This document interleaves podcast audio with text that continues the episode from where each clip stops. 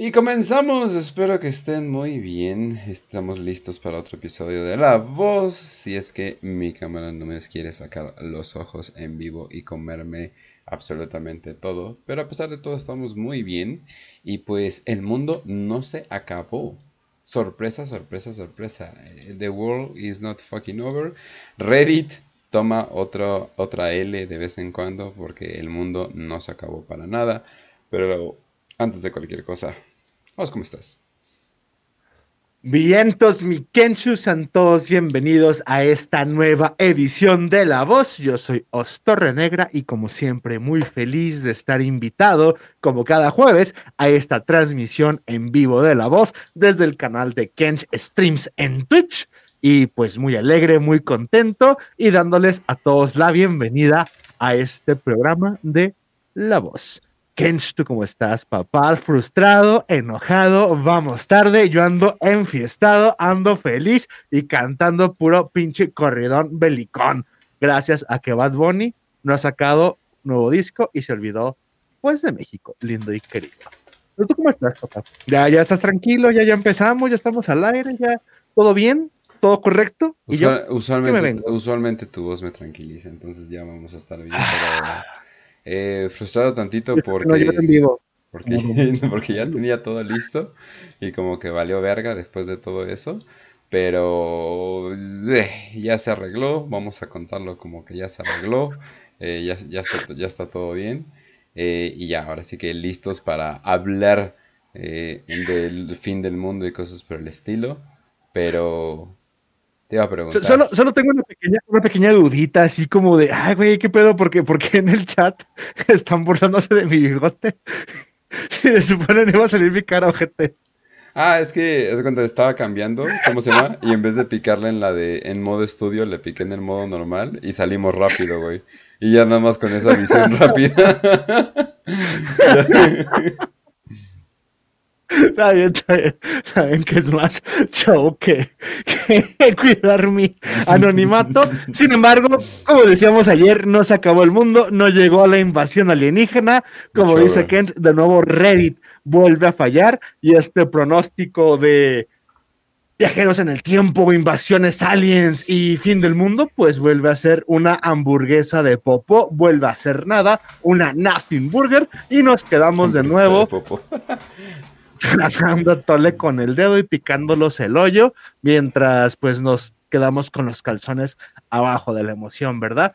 Pero pues sean todos bienvenidos a este en vivo de la voz, a este programa, a esta su pequeña cuevita llena de misterios, conspiraciones y misoginia, vamos a pues hablar de no sé de qué, nomás vi el título de tres tres conspiraciones, tres teorías del fin del mundo, no sé qué. Sí, vamos a estar, vamos a estar, vamos a estar hablando de el, fin, del, el fin del mundo, definitivamente. Eh, vamos a estar hablando de tres teorías que no, obviamente, bueno, seguimos aquí. Eh, no se dieron, obviamente, eh, luz del fin del mundo, pero sí vamos a estar hablando de esos conceptos y cosas por el estilo. Pero te iba a preguntaros, ¿tú por qué crees que la gente tiene una fascinación con todas estas teorías de que se acabe el mundo a la verga.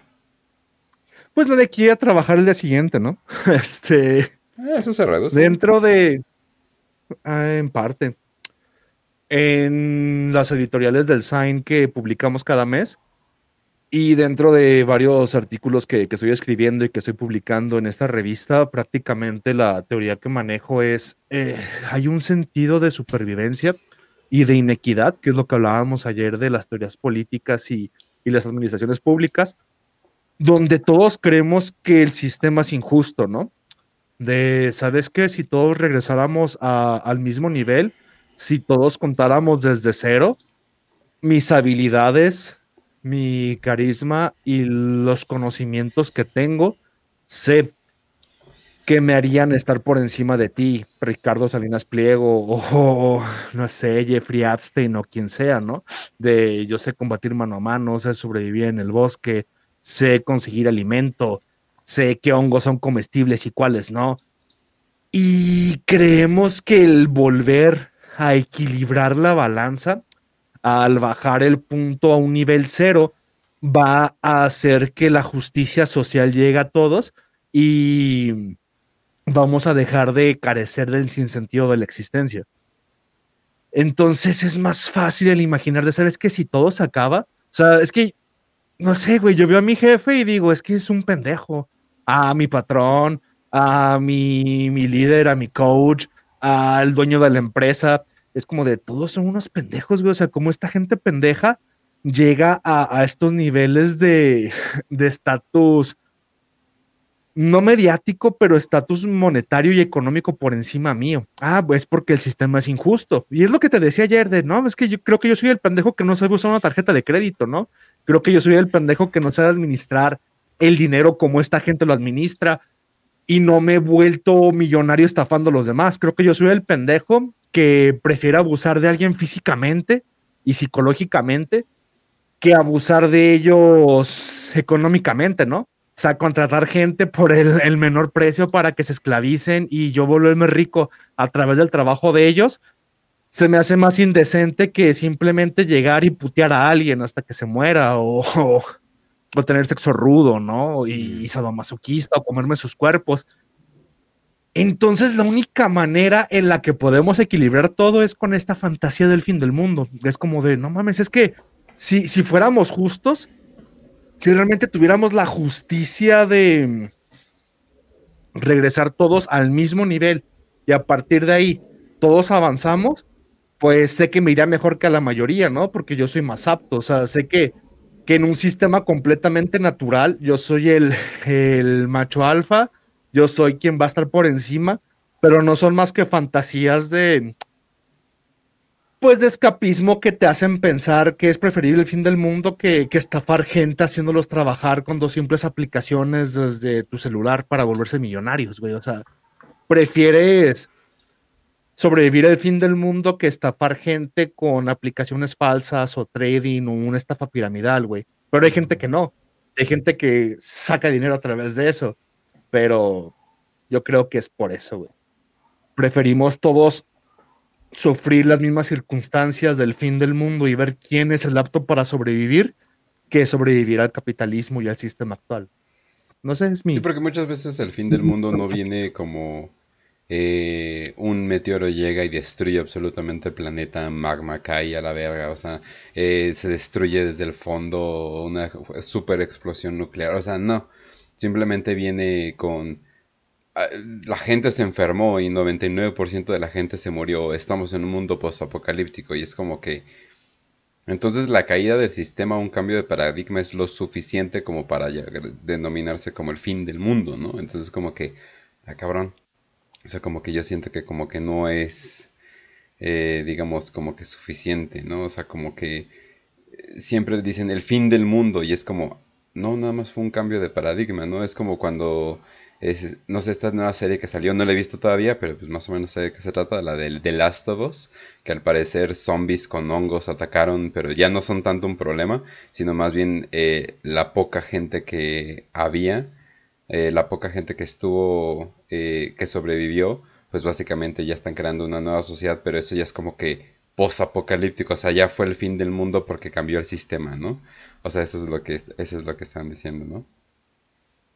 Pues siempre y cuando la existencia humana, lo que comentabas la otra vez del barco de Teseo, ¿no? O sea, e, el, mundo es mundo porque es la tierra o el mundo es mundo porque habita el humano en él. A final de cuentas, siempre y cuando hay un ser humano vivo y el espíritu humano continúe, la tierra siempre va a ser la tierra, ¿no? O sea, el mundo va a ser y el mundo no va a terminar porque el mundo está hecho a voluntad de representación del ser humano. Entonces, aún así, cambiamos de galaxia y habitemos otro planeta va a seguir siendo el mundo, porque la sociedad está basada en la conciencia humana que está ahí, eh, el, experimentando eh, este, este universo. Y el problema, como dices, es que siempre que hay humano, va a haber un sistema. Y el ser humano está programado para ser un esclavo. Entonces va a haber seres humanos programados para servir. Y esos humanos programados para servir siempre van a reemplazar al amo que está dentro del sistema y van a querer reemplazar al látigo que está sobre su cuello por un látigo completamente distinto o simplemente reemplazarlo, ni siquiera tiene que ser completamente distinto, nomás quiero cambiar de, uno a otro. Entonces, pues, no es un cambio de paradigma, no creo que estén buscándolo, simplemente quieren sustituir uno por otro. Y cuando le llaman cambio de paradigma, es que, y, lo que siempre he comentado desde el principio de, los programas y, los EFOS y lo demás, es imposible para el ser humano común imaginar una vida fuera del sistema. O sea, es, es imposible cambiar el paradigma porque no imaginan una organización social sin gobierno, sin economía, sin religión y sin ciencia. O sea, si les propones, ¿sabes qué? Es que no es necesario el gobierno, no es necesaria la economía, no es necesaria la religión y no es necesaria la ciencia para que el ser humano sobreviva. Siempre van a tratar de sustituir una de estas cabezas del sistema, pero creen que es imposible la vida sin ellas. Siempre no, es que a huevo alguien tiene que llegar y tomar el papel de la ciencia, de la religión, de la economía y del gobierno. Y por más que les dices, no, estás pendejo, güey.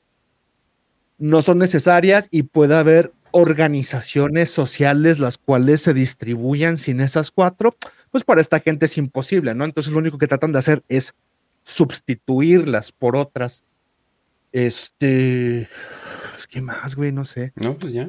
Ahora sí que, ¿qué, más tendrías que decir? No te preocupes. Pero bueno, entonces vamos a estar hablando de, eso. Hay, hay, varios, vamos a ponerlos como escenarios o teorías, porque pues al final del día, pues el fin del mundo no hay, no hay tanto que hablar, sobre todo cuando es algo completamente irreal. Eh, bueno, irreal hasta, hasta la fecha.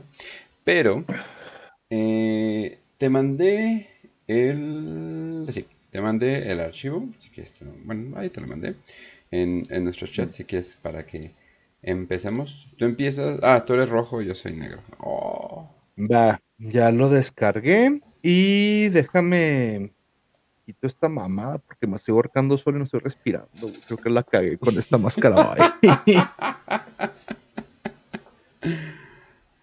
Entonces, ahorita pauso la, la cámara en lo que terminamos de grabar el guion y luego me la vuelvo a poner para aprenderla y continuamos con los comentarios. O me, me interrumpes de, güey, comentario aquí, ¿no? Y le damos. Sí. Para, para apagar la cámara. No Es que no mames, estoy en pendejo. como que no me la supe poner. me estoy marcando y es como, bueno, puedo respirar.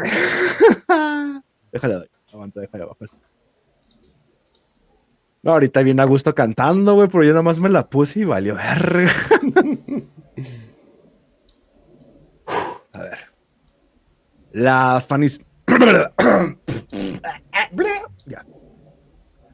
La fascinación con el fin del mundo viene de un deseo interno de la destrucción del mismo. Hmm. Justo ahorita tenía que pasar el avión. Pero bueno. Las teorías del fin del mundo y los cientos de escenarios que se han formado a través de los años suelen venir de la gente más radical que alberga la sociedad. Parece ser que la gente que más busca encontrar secretos antiguos o escondidos son gente que ya quieren dejar de ver el mundo actual. El fin del mundo puede ser catalogado como un cambio radical de paradigma, al estilo de Last of Us, o literal, la destrucción completa de nuestro planeta por la mano de Dios. Hoy veremos tres de estas teorías que aseguraban que el apocalipsis venía de tres puntos de perspectiva completamente distintos. Y de hecho te iba a preguntar, eh, ¿tienes algún alguna película favorita que trate del fin del mundo?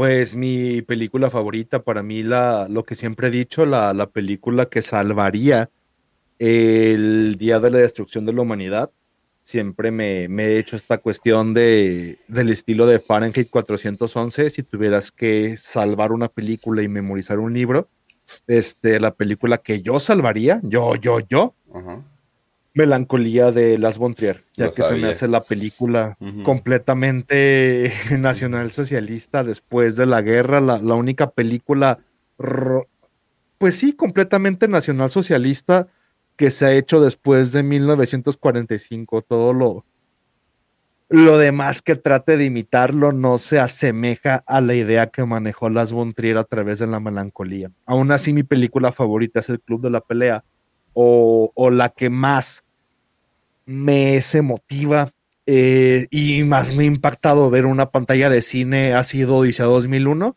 yo salvaría a Melancolía de las Buntrier. Es como de, no mames, sé que nadie la va a elegir, sé que nadie vio el mensaje detrás de esta película, así que me corresponde a mí el salvarla, güey. Me encuentran así de, oh, wow, no hay películas que vamos a ver, oh, wow, me quiero morir. el mundo fue destruido. Es que, y siempre te he dicho, me, gustaría un día hablar de ella, pero es tan profunda que si no es la misma película no se entiende, pero el concepto de la destrucción absoluta, güey. Justamente lo que estamos hablando, cuando hablamos del fin del mundo no es más que un cambio de paradigma y un cambio de amo dentro del sistema, güey. Y este mismo amo, ¿sabes qué? Perdón, güey, dame un segundito y voy a cambiarme de máscara, estoy bien pendejo. Güey. Ok, no te preocupes. no se preocupen, banda. Que por cierto, no sé si nos joderían por eso. Pero, oh, es lo primero que sale. Oh, sí, es lo primero que sale, definitivamente. Eh, ¿Cómo lo comparto?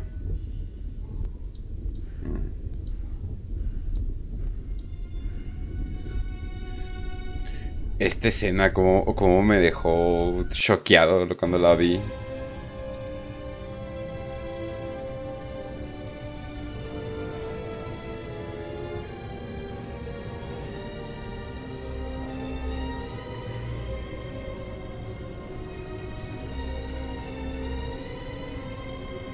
Me encanta la cara de, ah, sí, whatever. Ah, pusiste la película en el Twitch. Sí, la última escena cuando, la, bueno, el, el ser flotante errante, ajá, se está, se está acercando. Pero, no sé, se me hizo muy bello. Es que precisamente eso empieza con, oh. con el pinche funeral de Sigfrido de Wagner, güey, que, es como esta analogía del cierre del anillo wagneriano de. Ay, iba a decir del Señor de los Anillos, pero de, de toda la saga del anillo de, de Wagner, güey, de los Nibelungans. Y, y, el hecho de que empiece así, güey, y te remita a todo este existencialismo alemán, y que siempre la catástrofe del ser humano dentro del romanticismo sea el hombre contra las circunstancias, ¿no?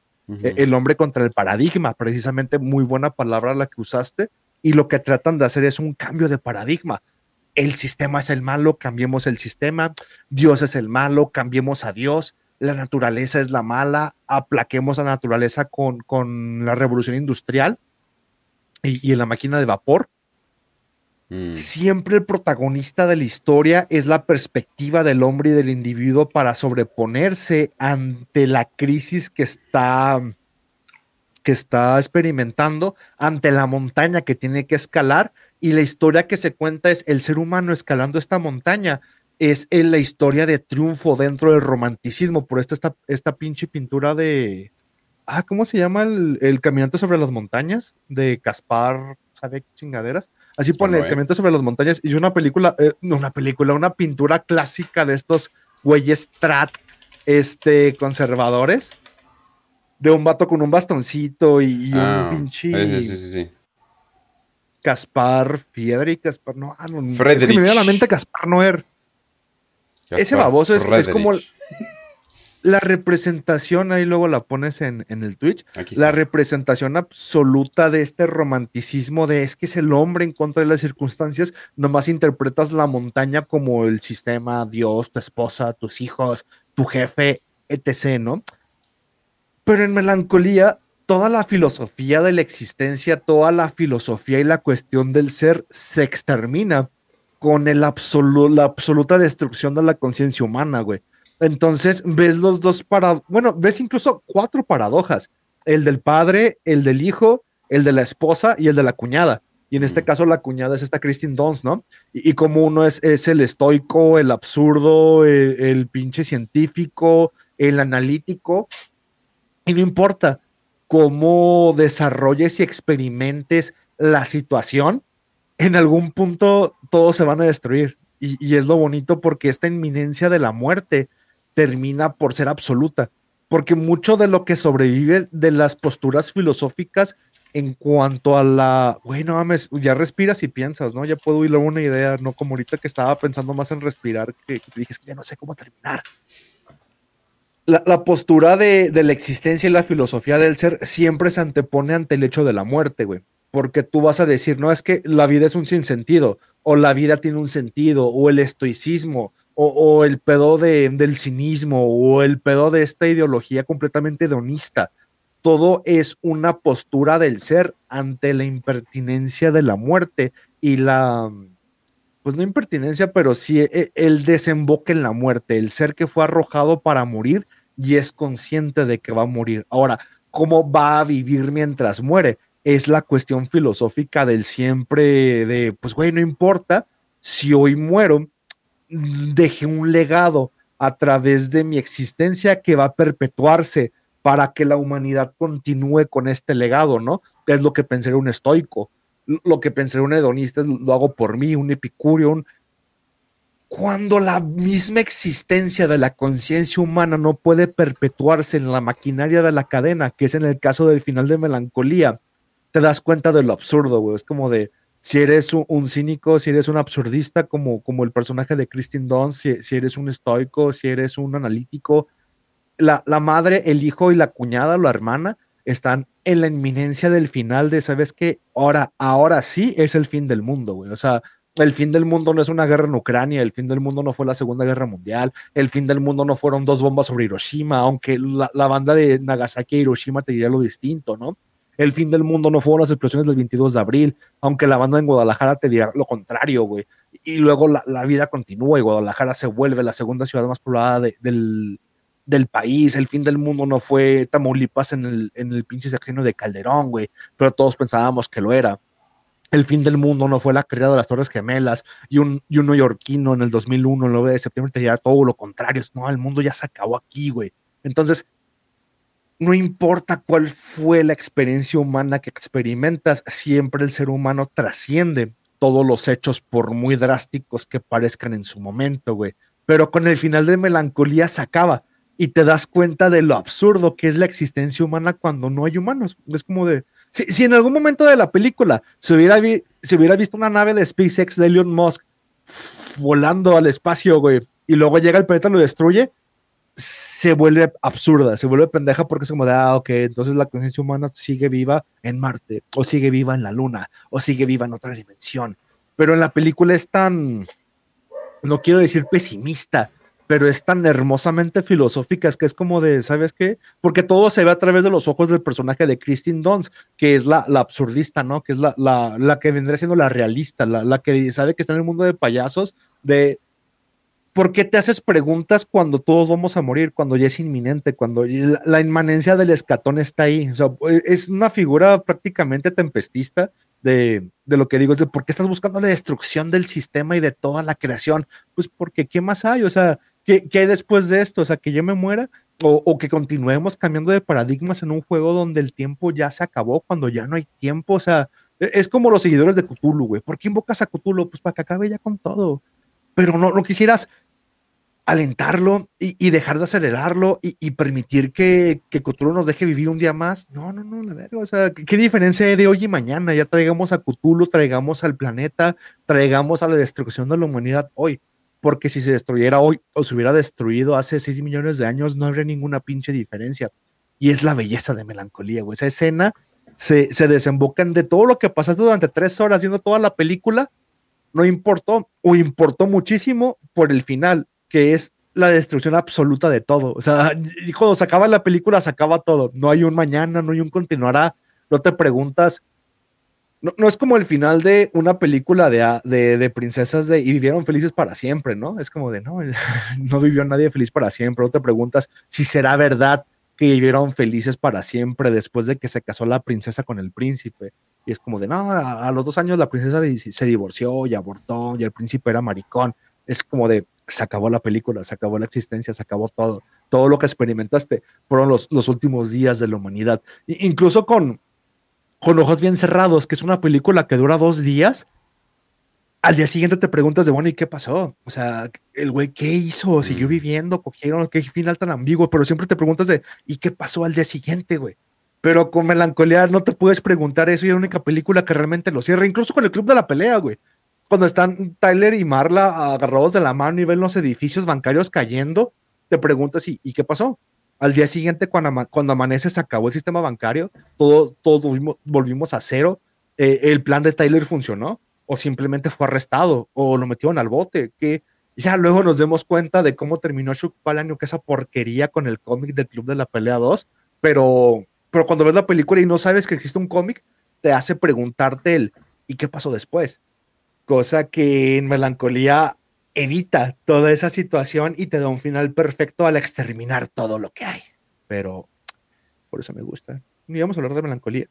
No sé, voy a mirar. Un segundito. Ok, no te preocupes.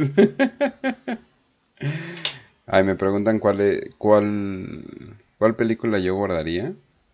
Verga, no sé, hay muchas películas que me gustan. No hay una que diría, ah, esta la voy a guardar por la importancia o algo por el estilo. Yo digo... No, es que no puedo decir las genéricas también, o algo por el estilo. O sea, no puedo decir el padrino, porque es así de, güey, una historia de una familia random X. O sea, no. El franchute de Tusk.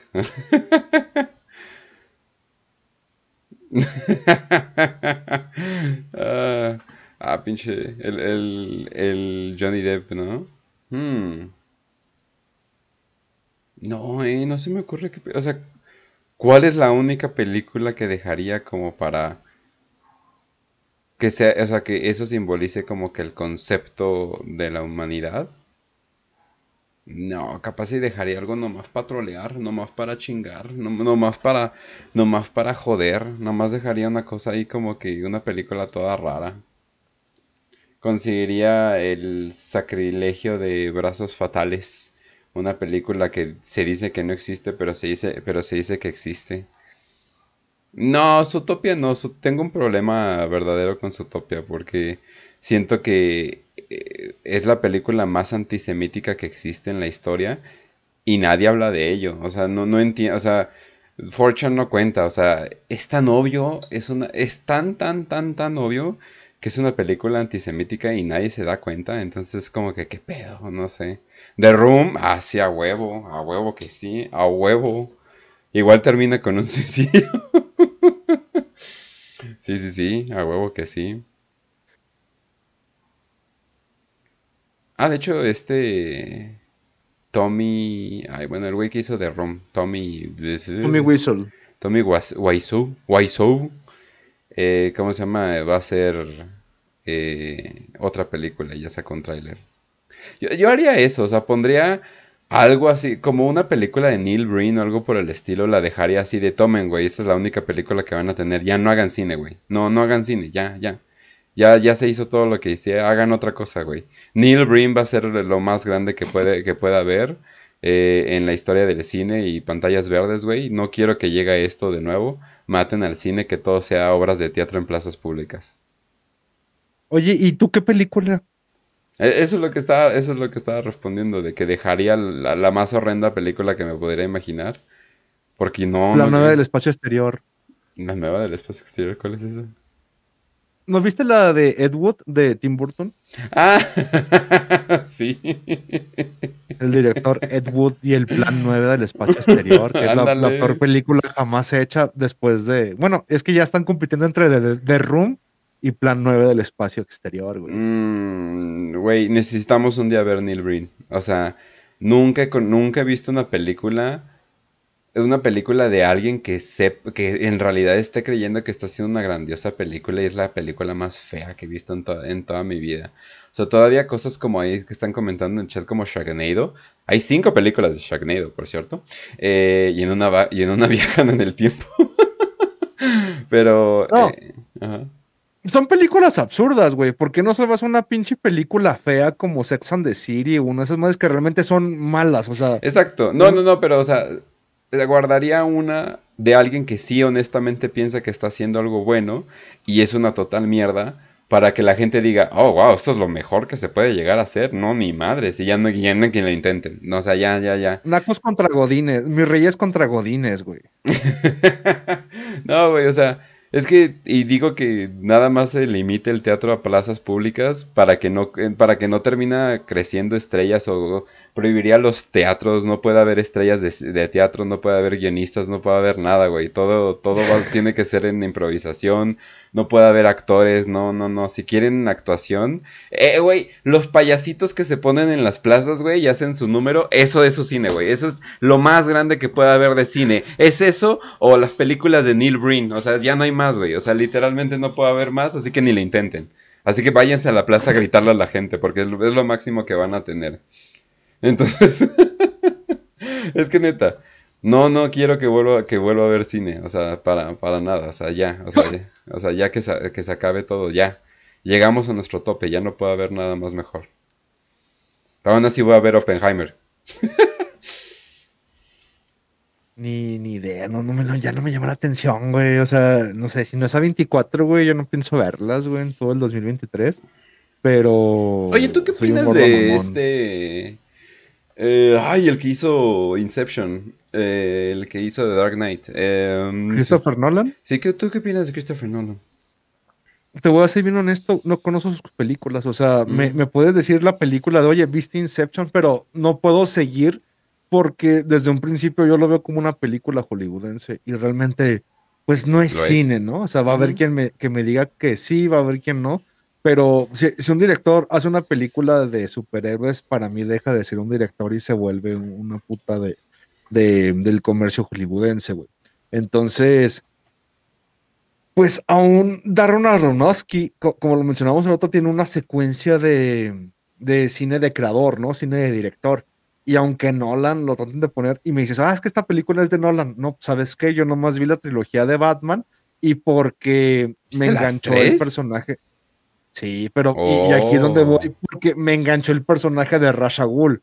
O sea, yo ah. cuando, cuando vi la primera de Batman, el, Rasha Ghul dije, güey, literalmente, es literalmente yo, güey. O sea, el pinche Rasha Ghul. Y me cagó la actuación. O sea, ¿cómo se llama este güey de, de las películas de, Taken, ¿no? Te voy a encontrar. Ajá. Ajá, de Taken, de te voy a encontrar, te voy a matar. Ay, no sé.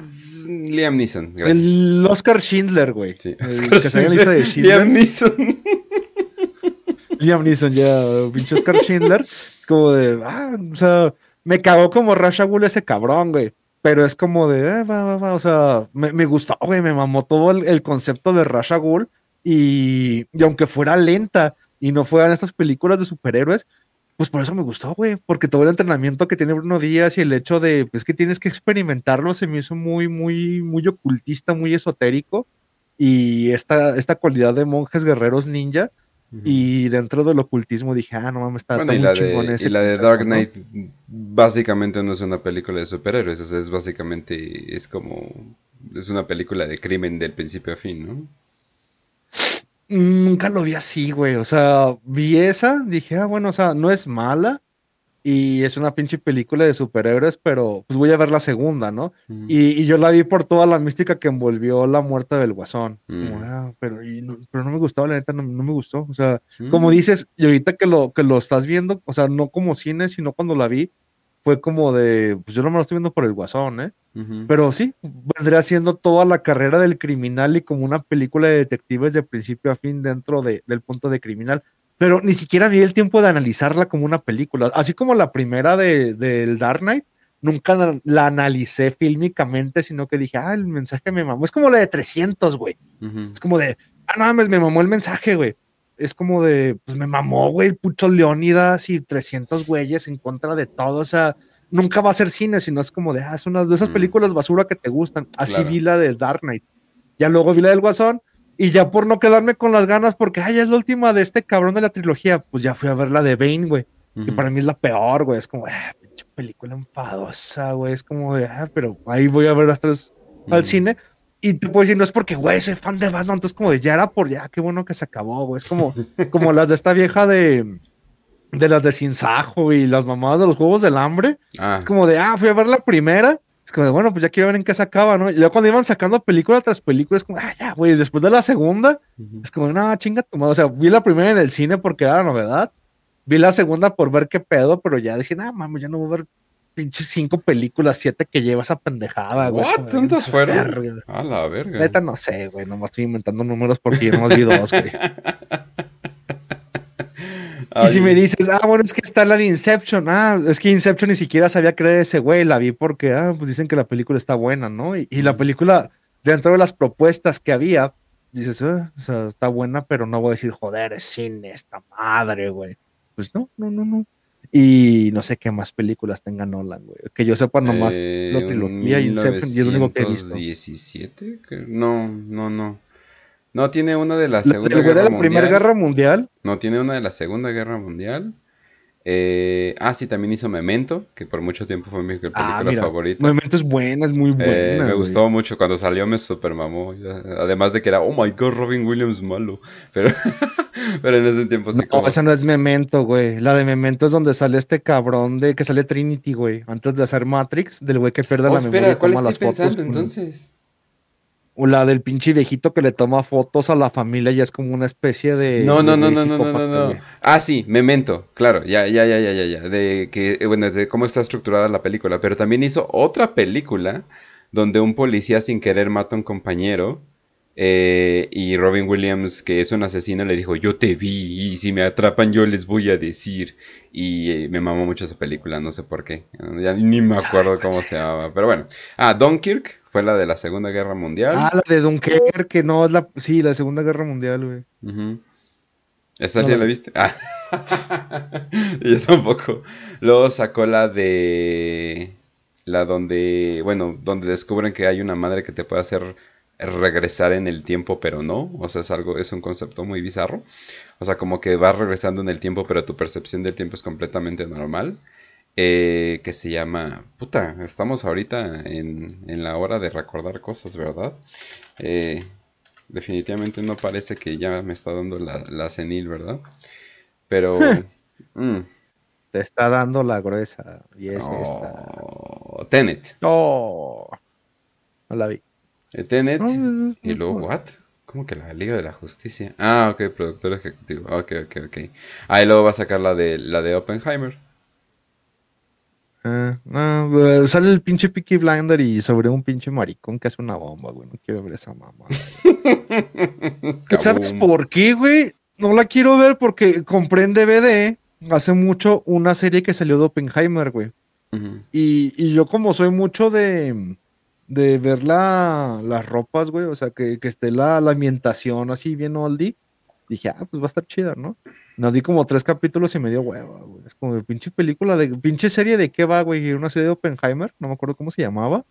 Y es como de, ah, chinga tu madre, ya no quiero saber nada de ese maricón. güey. Es como de, estoy como harto todavía de esa serie no di como tres capítulos, güey. Entonces, sí me imagino que va a ser la película del cabrón, güey. Algo así. Y creo que sí se llamaba la serie Oppenheimer, güey. Pues sí, ya, ya con el nombre, ya con el nombre está eh, el branding, definitivamente. Pero bueno, entonces, ahorita hablamos de películas, de más películas de desastres, pero te toca la siguiente parte. Ya leo. Sí. Deja- Va, déjame. No, no, sí, sí puedo con la máscara. Oh, ¿Y si la historia de la humanidad fuera una mentira? ¿Y si hubiera una civilización perdida que precedió a todas las demás y que poseía un conocimiento secreto que podría cambiar el destino del mundo? ¿Y si los restos de esa civilización estuvieran ocultos bajo el hielo de la Antártida, esperando a ser descubiertos? Eso es lo que plantea... A ver, si deja quito esta mamada. Siento que me estorba y no suena bien el sonido. está bien, está bien, está bien. Puta, Apagué el micrófono en vez de la cámara. Que porque me ven.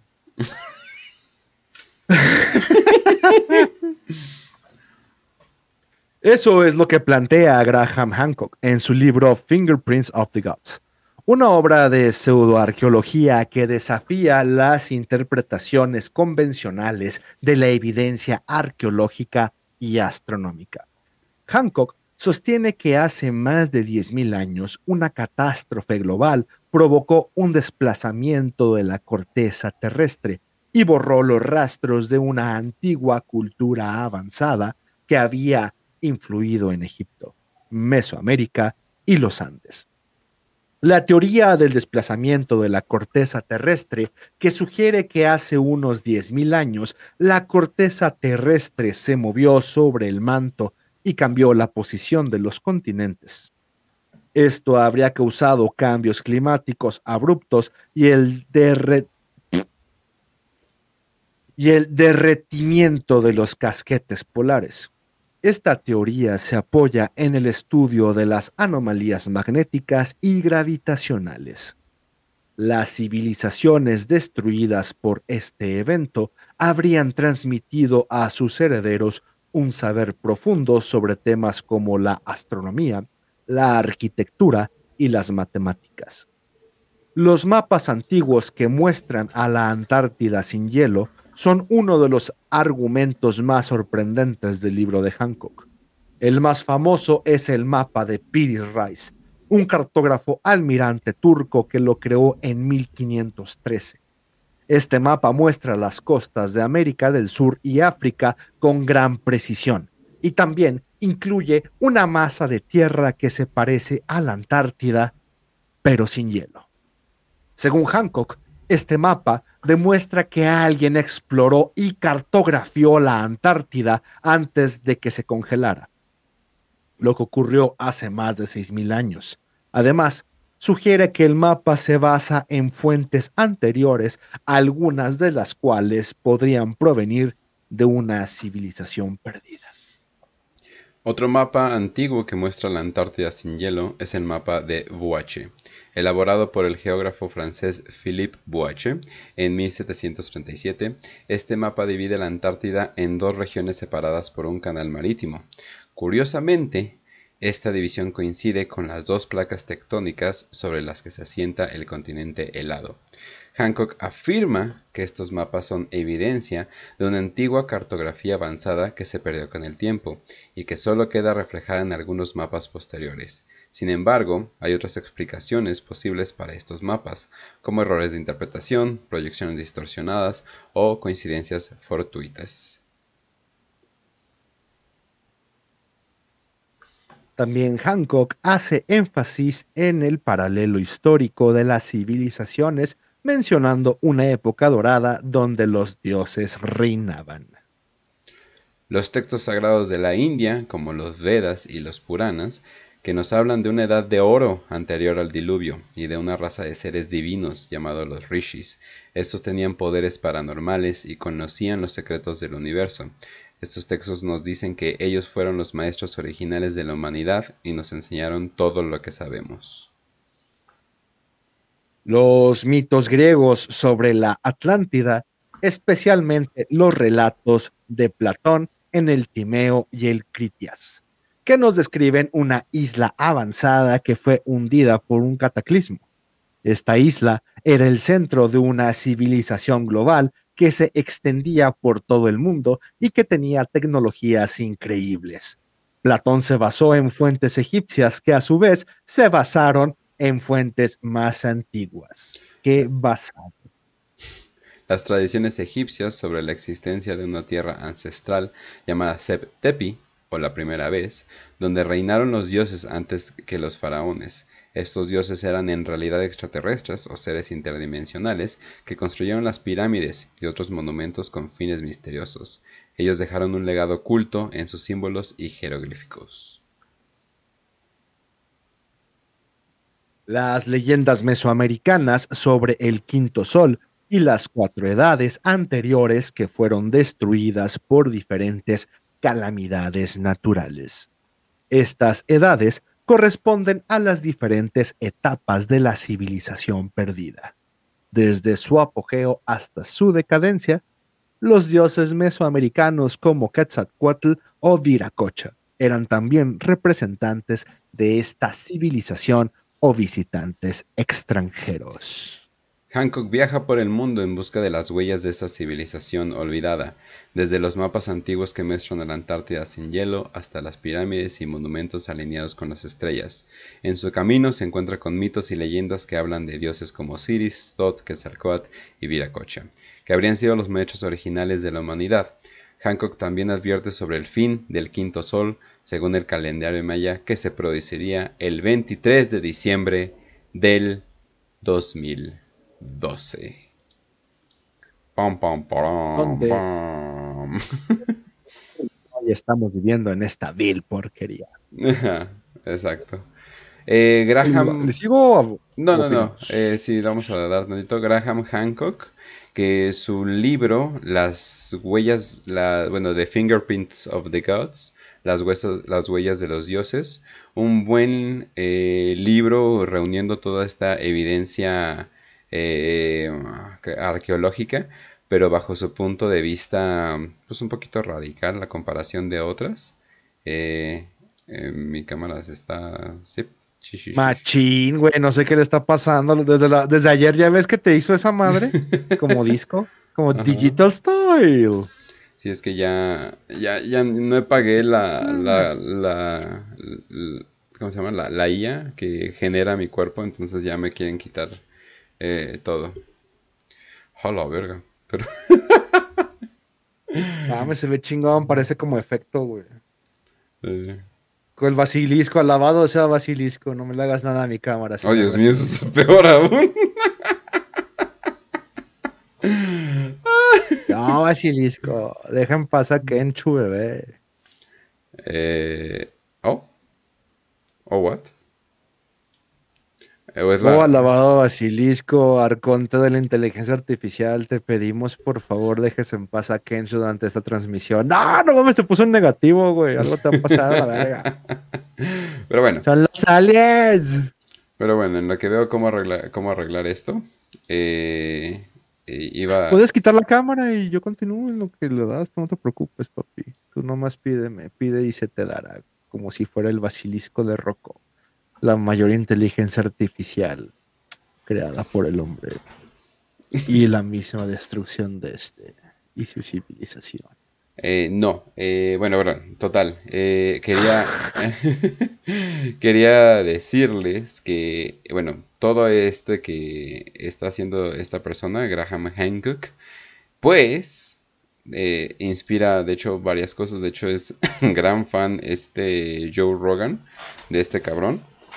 Me invita a su podcast varias veces. Ahorita tiene un documental en Netflix y todo el mundo lo quiere como que funar ahorita por, por todas las cosas que dice, porque al parecer está diciendo de que no se basa en cosas de verdaderas y que quién sabe qué, y chingaderas y cosas por el estilo. Pero eh, algo cagado es de que a pesar de que tiene, pues a cada rato se anda equivocando en sus fechas y a cada rato anda diciendo que esto va a pasar y esto va a pasar y pues no termina haciendo nada. Eh, un, dato curiosito, una película muy mala eh, que se llama 2000, 2012, así nada más se llama, que es sobre el fin del mundo, eh, creo que pasa todo, creo que los polos cambian su polaridad y todo se va a la verga y terminamos como en arcas de Noé y cosas por el estilo. Está basada en este libro, aunque no tiene nada que ver. Pero el director de esas películas simplemente agarra cualquier pinche excusa para, oh, esto puede ser un desastre. Y lo, y lo hace. Y habla para ver qué pedo con mi cámara. No te preocupes, yo no vi 2012 El fin del mundo, pero sí recuerdo que salió en cines y hubo un gran boom de estas películas de desastres, pero previo a, a esta de 2012, ¿no? Porque previo a- al pensar que el mundo iba a terminarse en el 2012, toda la sociedad, como diría el guasón bebé, estaban obsesionadas con el cambio de milenio, con el Y2K, y fue donde salen películas como Twister, Volcano y demás porquerías previo al cambio de situación de milenio donde ya hay independencia y demás chingaderas que pensabas que el mundo iba a terminar. Y 10 años después, cuando sale esta película de 2012, yo ignorando que estaba basada en las tesis y teorías de este cabrón de Graham Hancock, pues dije, "Ah, película mierda. Modos, el mundo ni se va a terminar, no se va a acabar nada, pero lo que, lo que he dicho últimamente en los programas, ¿no?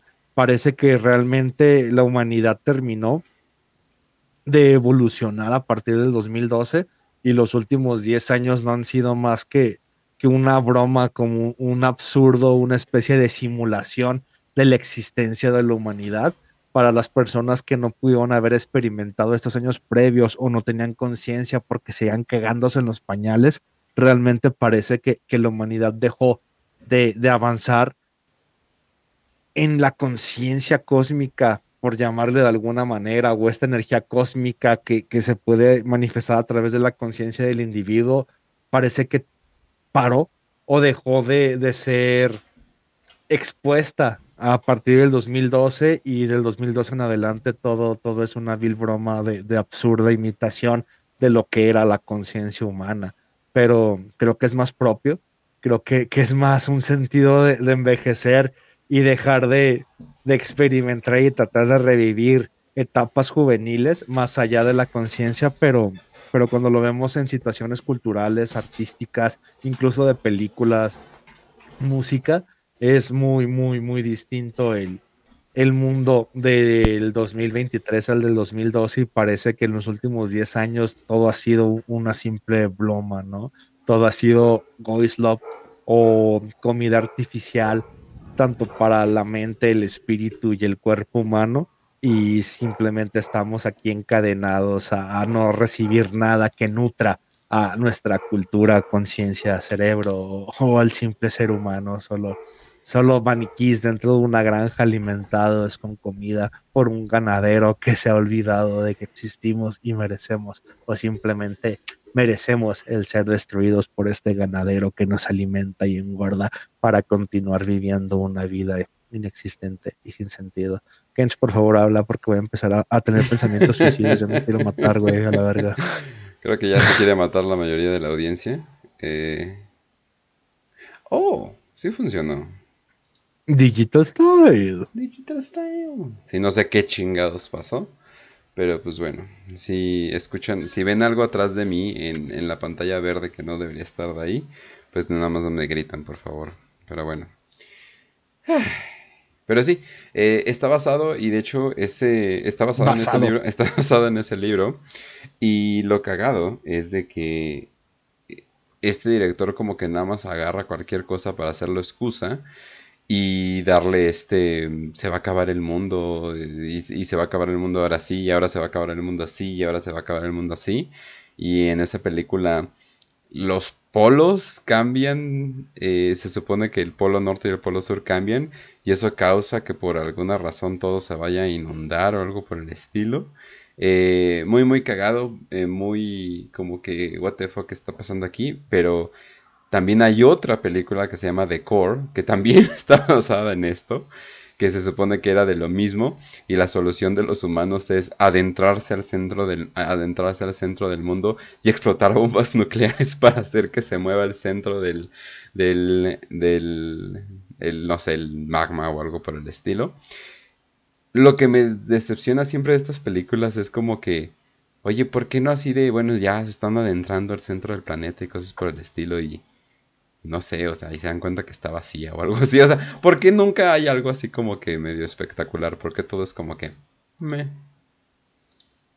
Pero es que se desconoce, ¿no? Al final de cuentas es lo que hablamos siempre también como de tierra plana, o que el, el mundo es hueco, ya no hay una civilización, o, o, el mundo es holográfico, o la tierra es plana, y se descubre, es como de, ¿y? O sea, y creo que es a la misma pregunta que derivamos desde un principio del programa. Es como de, ¿por qué quieres que el mundo se destruya? ¿Por qué esta, esta fascinación del de, de humano por ver la destrucción de, de, su existencia? Es como de, es que es más divertido que el día a día, o sea, es más divertido que trabajar para pagar cuentas, comprar ropa que no necesitamos para caerle bien a gente que odiamos, güey. O sea, eh, el estilo de vida consumista. Y es lo que hablábamos precisamente ayer del estilo de vida comunista, ¿no? O sea, aún en la escasez, tratas de sobrevivir, aun siendo un ganadero, un hombre de campo, el hecho de trabajar al amanecer y forjar la tierra para conseguir alimento, porque si no siembras y no cosechas, pues simplemente no comes, es más satisfactorio que eh, el trabajar para acumular, consumir y complacer un estilo de vida completamente hedonista, porque es lo único que te mantiene con vida porque sabes que al final de cuentas es vacío, o sea, no, no, no, no hay una plenitud espiritual. No es que alabe al estilo de vida de campo y, y todo este estilo de vida mm, de, de, de, un romancero este, pastoral. De hecho, odio la puta vida de campo, güey, pero digo que es más satisfactoria porque es muy limitante el encontrar satisfacciones en la vida de consumo metropolitana y cosmopolita, güey. O sea, va a haber gente que va a amar la vida pastoral y va a Nut Hamsun y, el hecho de irse a una cabaña y escapar de la sociedad y, sembrar y cosechar y vivir así hasta que se mueran les va a parecer el boom de la vida. Pero para mí es como de, ¿sabes que cuando hablamos desde el punto de vista de humanidad, si es más seco y estéril eh, el consumo y, este estilo de vida capitalista y consumista que el de la cabaña, ¿no? Pero desde un punto de vista muy individual, me parece escapismo y me parece más estéril el conformarme con levantarme al amanecer, escuchar el gallo, sembrar, comer, sobrevivir para simplemente comer, tener hijos y seguir nutriendo la tierra para que continuemos todos con este mecanismo. Además, no, un pues, verdadero regreso a la tradición o algo por el estilo involucraría más bien tu irte a vivir al bosque y, comerte maratonistas de vez en cuando que van pasando o algo así. O sea, eso no sería más como un estilo de vida. Es que pues si lo piensas, o sea, si tomas en cuenta la historia como verdadera completamente, pues no llevamos bien poquito empezando a plantar cosas, o sea, no la mayoría de la historia, simplemente nos las pasamos eh, caminando por la tierra viendo a ver qué pasa. Eh, es que no es tanto como un regreso a la tradición, porque incluso ese estilo de vida peligroso lo, podría hacer un Jeffrey Dahmer, ¿no? Y es lo que siempre he dicho, para mí me es más admirable el estilo de vida de Jeffrey Dahmer que el estilo de vida de la pastoral romantizada, ¿no? Esta pastoral de, en Arcadia y Dego, eh, en Arcadia viví y en Arcadia estoy, es que no, no es nuevo, que el contexto de, la pastoral de gente que son ganaderos, que viven en Arcadia y su juventud la pasaron en esta Arcadia metafísica de, de la abundancia de la tierra y sembrar y ir al bosque. Incluso los griegos tenían esta representación de, no, es que hay gente que prefiere huir a, a la montaña y ser esclavos de la tierra que estar en la cosmopolita de, de Helena, ¿no? De, de, esta pinche, de, Atenas, de, esta civilización helénica. O sea, odian la degeneración de, los filósofos y, Atenas y prefieren huir y ser pastores ah, cosechando y acarrando cabras, ¿no? O sea, desde que empezó la civilización con los griegos hasta la actualidad siempre va a estar ahí, pero no es desde un contexto de volver a la tradición, sino, pues como dicen, es más satisfactorio en vez de perseguir maratonistas, cazar dentro de la misma urbe cosmopolita. O sea, Jeffrey Dahmer para mí por eso es como de, pues no mames, caza un cabrón, llévatelo a tu cuarto, que nadie te descubra y, y continúa con, con este de tú eres más listo que lo que te rodea. Pero, pues es que no es tanto de, ah, no, no, vamos a volver a la tradición porque antes nos comíamos, ¿no? Sino de, no me, no me es satisfactorio en lo personal pero pues porque sé que yo tengo otras expectativas para mi existencia, ¿no? Pero cuando eres una persona simple y las complejidades de una existencia sin sentido te abullen en el mundo consumista, pues por una persona simple y un simplón es, es muy fácil el, el, hecho de sentirse bien y feliz en, en la montaña, en el bosque, en la pastoral. No, no, ni siquiera tanto por una ideología, es como de, pues es que no es una persona simple y soluciones simples se te pueden acoplar a ti, güey. En lo personal no lo veo así, pero, pero cuando hablamos ya de toda la humanidad, sí sé que el germen del nihilismo y la depresión se basan en el sistema capitalista porque no está para albergar a millones de personas, porque llegamos a este punto de un consumo completamente estúpido que no genera ningún avance espiritual, ¿no? Pero cuando lleguemos a un punto de cibercultura esotérica, terrorista, donde rindamos culto a la tecnología, pero realmente en un culto místico, güey, cuando, cuando el sentido espiritual regrese a la urbe y a la metrópoli y tengamos que dar sacrificios de vagabundos para que el espíritu de, de la metrópoli continúe. Y si no matamos a alguien en cierto ritual a cierta hora y le sacamos el corazón, el basilisco te va a quitar la luz y, los Tesla van a dejar de funcionar. Es cuando se puede compaginar este esotérico futurismo tecnológico, güey. Y creo que es donde van a compaginarse la vida de la urbe con la vida, pues por llamarle de alguna manera tradicional, ¿no? pero pues obviamente esta es la vida que yo vivo, de, ah, sabes que para mí el misticismo está en la urbe y siempre lo he dicho, o sea, cuando te, te hablan de, no, es que tienes que ir a hacer este ritual al bosque a medianoche para que entres en tu contacto con tus ancestros paganos. Es como de, vete la verga, güey. Mi abuelo se murió, pinche San Juan de Dios, en el centro, güey, con puto ancestro pagano, güey. O sea, soy un hombre de ciudad, yo nací en la puta ciudad. O sea, que porque nací en una ciudad estéril no puedo sacar un, ámbito mágico y esotérico de esto, al contrario, güey. O sea, la ciudad es mágica. Ah, escribí una tempestad de esto, una caput, no recuerdo qué pinche revista fue, de es que no tienes que larpear incluso de, que para hacer magia tienes que irte al bosque, ¿no? Puede ser magia en la ciudad. Y creo que las ciudades tienen una carga energética más mágica que un puto bosque que, es incendiado y mañana va a haber unos edificios en él, güey, para, para una pinches casas de, Además, ¿para qué? de millonarios. ¿Para qué quieres irte al bosque? Ay, voy a hacer mi ritual. Ah, oh, shit. Una hada se me metió en el culo. O sea, no, ¿para qué quieren eso, banda? No, definitivamente no. Se supone que las bases wicanas es ese pedo, ¿no? De, es que los, los, elementales viven en los bosques y vas a toparte una hada y, hay agua corriendo y es como de vete a la verga, que no hay agua en la ciudad o qué. En CDMX eh, las wicas se van a, a los bosques, pero a los bosques, o sea, a los parques eh, de, la ciudad y es ahí donde tienen su, es donde tienen sus reuniones y yo digo, pues, pues mira, son wicas, o sea, como que no no les, o sea, no les voy a decir nada, o sea, es así de que pues al final del día pues haya, haya que sigan sonando, pero sí me da risa de que, eh, oh, oh, o también eh, los Boy Scouts que tenemos aquí se van a las alamedas y eso es como que su bosque y yo así de, pues mira, eso es lo que hay aquí, ¿no? Si quieres larpear, pues está bien. Todavía los Boy son un grupo disciplinario, ¿no? Que busca la disciplina de, bueno, tienes que sobrevivir al ambiente y anteponerte a la naturaleza, ¿no? Cosa que, cualquier persona en Tepito o, en cualquier barrio de, criminalidad muy alta, pues sabe anteponerse ante las circunstancias de así no te asaltan, fíjate dónde cruzas, no te topes a los ojos con este cabrón, si ves un loquito no le hagas caso, o sea, cosas que uno aprende de supervivencia, cosa que para los scouts es importante el hecho de decirte, no vamos al bosque, pero si un día te pierdes, sobrevivas, pues no vayas al bosque, pendejo, o sea, si no creciste en él, no vayas, no seas pendejo, o sea, porque no le enseñas a sobrevivir en la ciudad.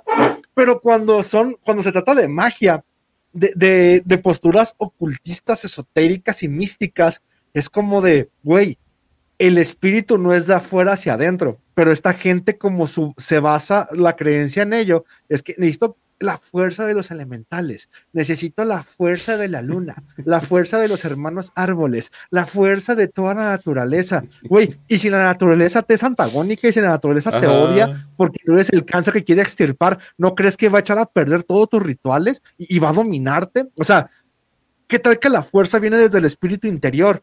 Y, a partir de esto, desde donde esté mi espíritu interior, no importa en dónde esté, ya sea en la cárcel, en un basurero, en un manicomio o en una ciudad, voy a encontrar el elemento espiritual que me ayude a completar mi ritual, güey. Y, lo escribí en una, una céfale, según recuerdo. O sea, si ves a un pinche loquito metiéndose fentanilo, es como este loquito es, es un mensajero místico que va a darme un mensaje y va a ayudarme, güey. E, este camión lleno es una bestia de esta selva de asfalto que va a llevarme a mi destino. Y cuando tienes esta, la animas y llegas al panteísmo, de que cada elemento de la ciudad tiene un espíritu y a través de cada espíritu de esta ciudad te alimentas y haces tu magia, llegas al caos de la magia urbana, güey. Y si esta madre le das un paso más adelante, el internet también, güey. Cada tweet, cada imagen, cada palabra que das tiene un espíritu que está siendo animado con tu propósito, güey y cada retweet, cada respuesta de, una persona, cada vez que alguien te responde, te papea, te jode, se burlan, es parte de una energía de un egregor que se está alimentando, güey. Cada 16, 11, como lo puso en un sticker, e, es un paso más para quitar el control al creador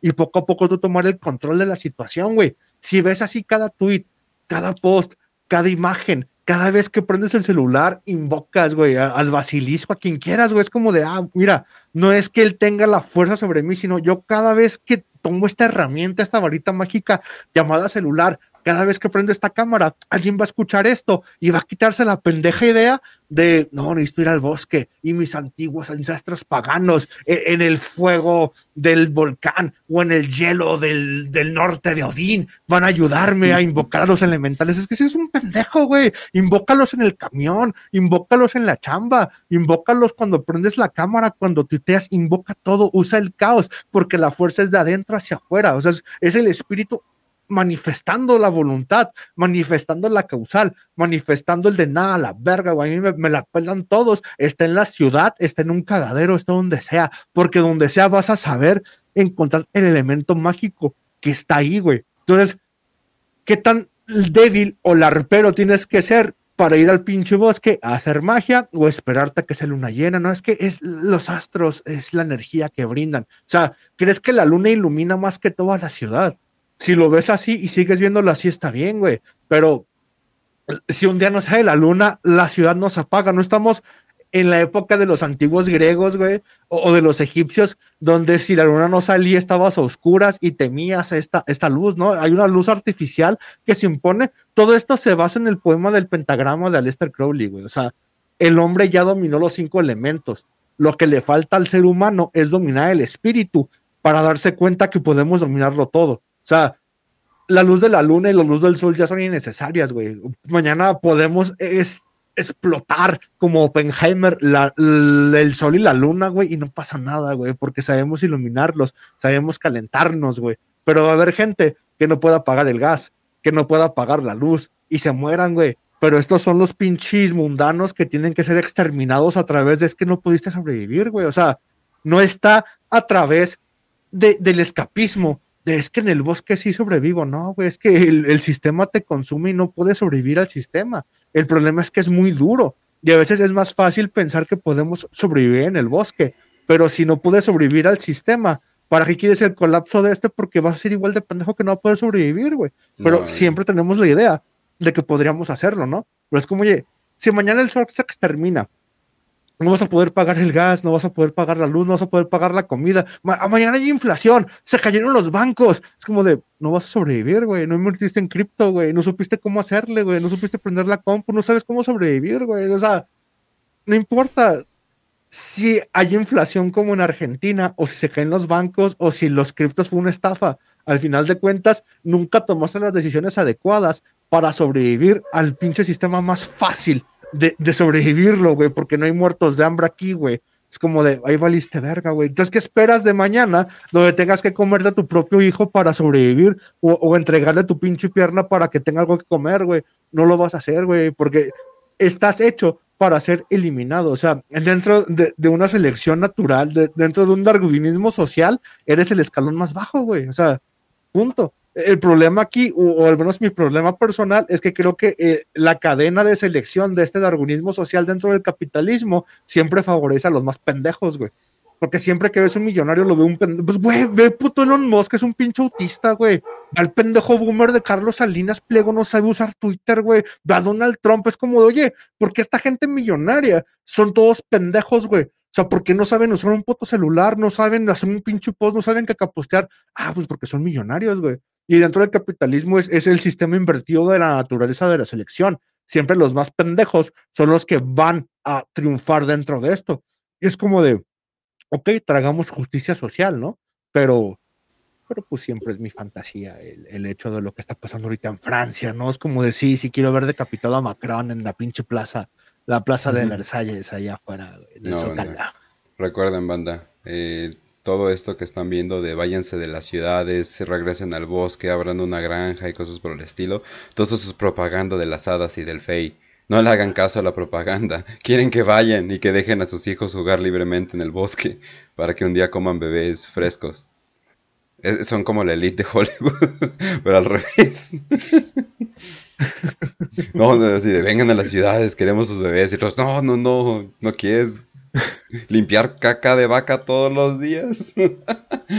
Sí, pero si también lo volteas, güey, las ciudades que te dicen, sí, ven, ven, aborta, queremos a tus bebés, tu mujer embarazada, trae a tu bebé y aborta. Son, son, las dos sinagogas, las sinagogas de las hadas y las sinagogas, y las sinagogas de pues, de las personas que van a la sinagoga. ¿verdad? Sí, exacto.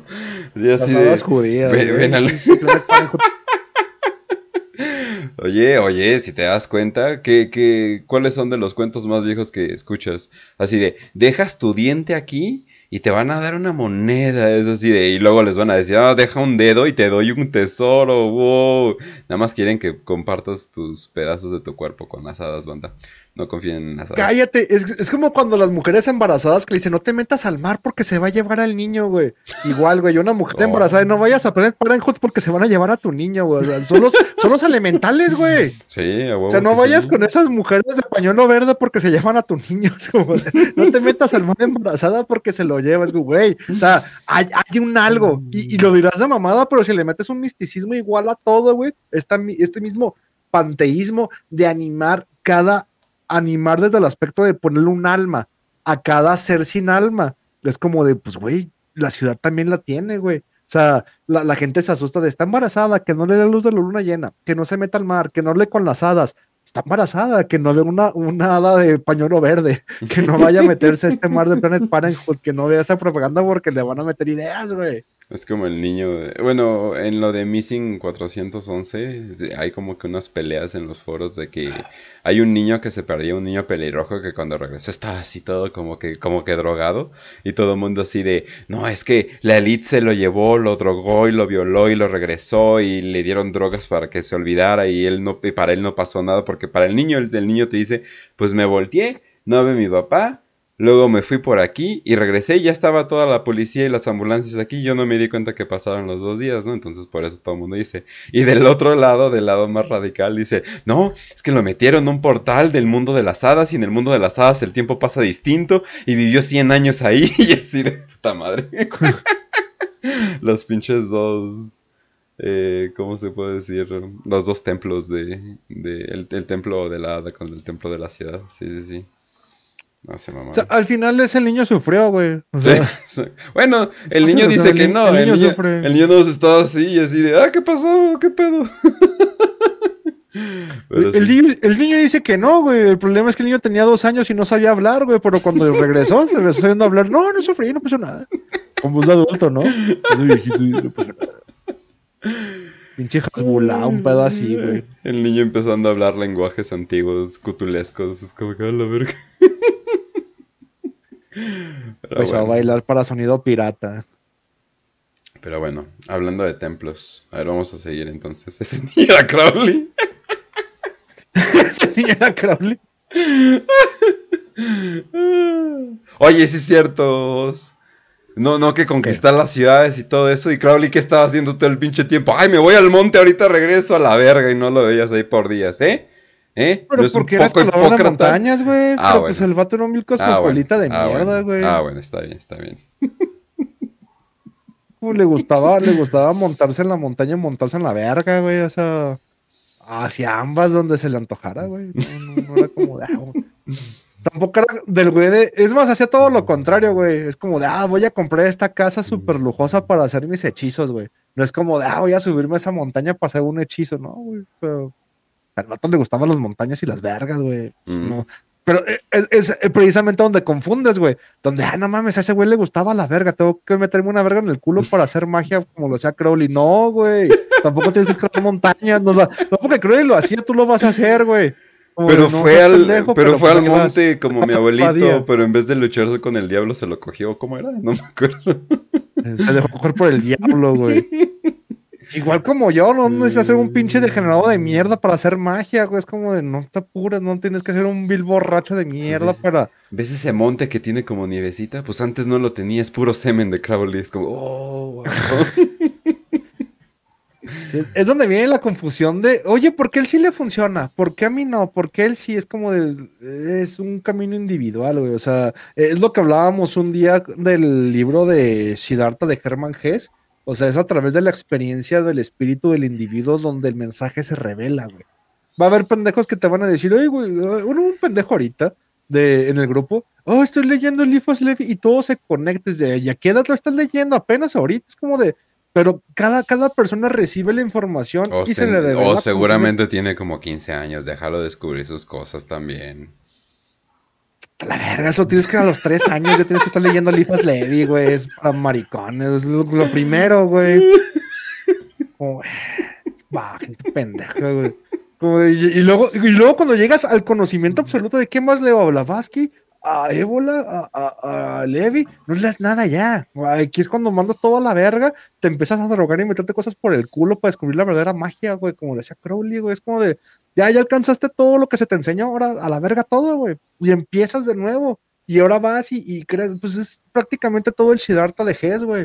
Es como de, manda todo a la verga. Es el Zaratustra de Nietzsche, güey. Es como de, ya pudiste, ya acumulaste, ya, ya aprendiste todo lo que hiciste de aprender. Ahora toda la verga, güey. Y empieza ahora a vivir tu vida. Es el Batman de Nolan, güey. Es como de, ah, mataron a tus papás y, viviste tu vida Bruno Díaz, ahora a la verga, y te vas a, ahora sí a experimentar la magia real de la Liga de las Sombras, güey. Muy bien, muy bien. Eh, hablando de un estilo Liga de las Sombras, solo totalmente lo contrario. A ver, sigamos. Ahora sí, te toca. Ah, déjame bajo esto. Me bajo, me bajo el calzón. A huevo. Es el de la leyenda mesoamericana, ya leí eso, ¿no? Ya lo leí, ¿verdad? La, leyenda, negra, La leyenda negra de los templarios. Los templarios fueron una orden militar cristiana que surgió en el siglo XII para proteger a los peregrinos que viajaban a Tierra Santa. Los templarios se hicieron muy poderosos y ricos gracias a sus actividades bancarias y comerciales, lo que despertó la envidia y el recelo de la realeza. En 1307, el rey Felipe IV de Francia ordenó la detención de todos los templarios en su territorio, acusándolos de herejía y blasfemia. Entre las supuestas falsas acusaciones que les hizo estaba la de adorar a un ídolo llamado Baphomet, que según algunos era una representación del anticristo o de Mahoma. Los templarios fueron torturados para confesar estos crímenes y muchos fueron quemados en la hoguera.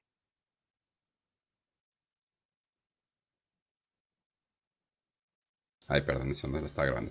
Pero, ¿qué pasó con los templarios que lograron escapar? ¿Qué secretos guardaban?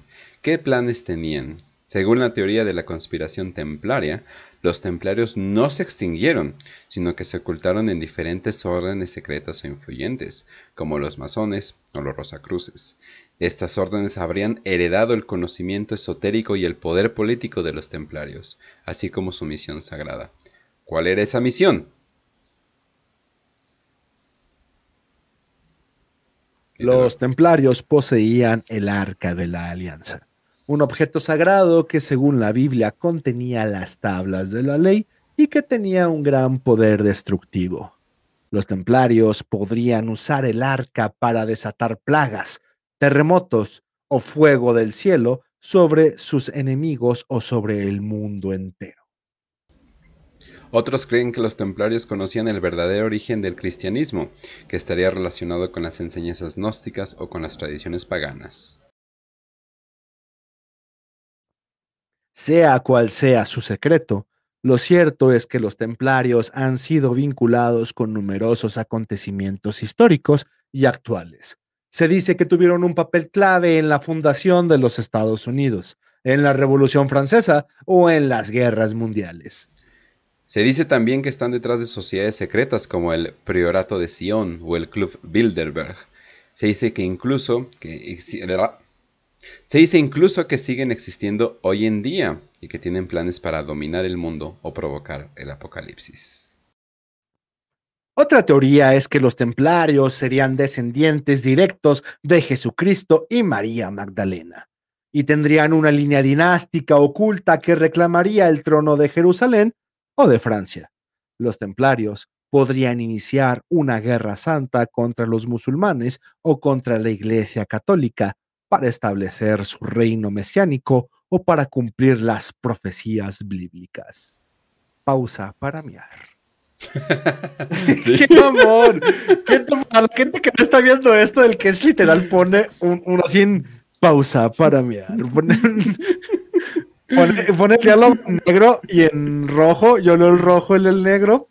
Y después de que termino, le pone pausa para miar. Ah, pues me, me, pasé esta, me pasé esta vez, pero solamente sí la atiendo a la hora, así que... No, no, y es porque empezamos media hora tarde, güey. Pero literal, si hubiéramos empezado a las 7, esta pausa para mí hubiera llegado a la hora de grabación. O sea, me sorprende que neta sabes las entradas y todo para de, no, no, no, pausa, para mirar. O sea, sería hasta las 8.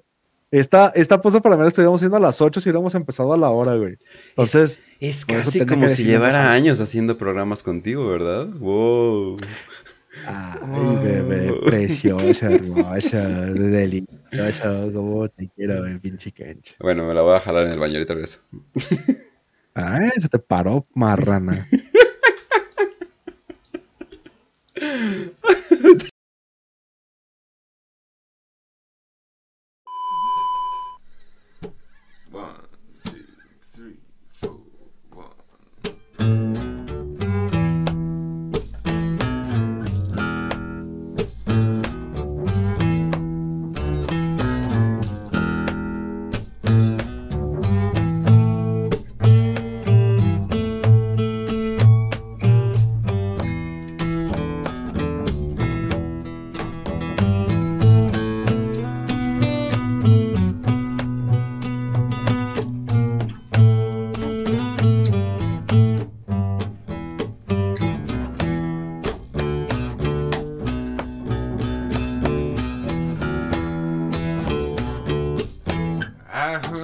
Under.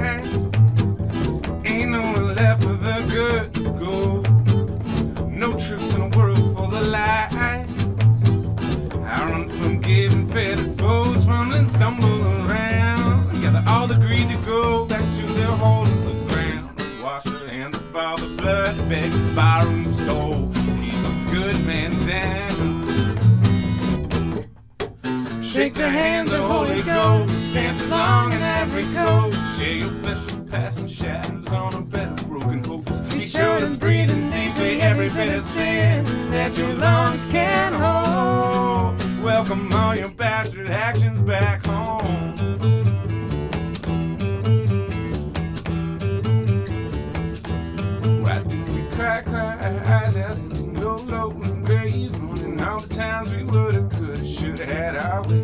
We were hard-hearted heathens to their soul-saving saints, spilling blood in the same God's holy name.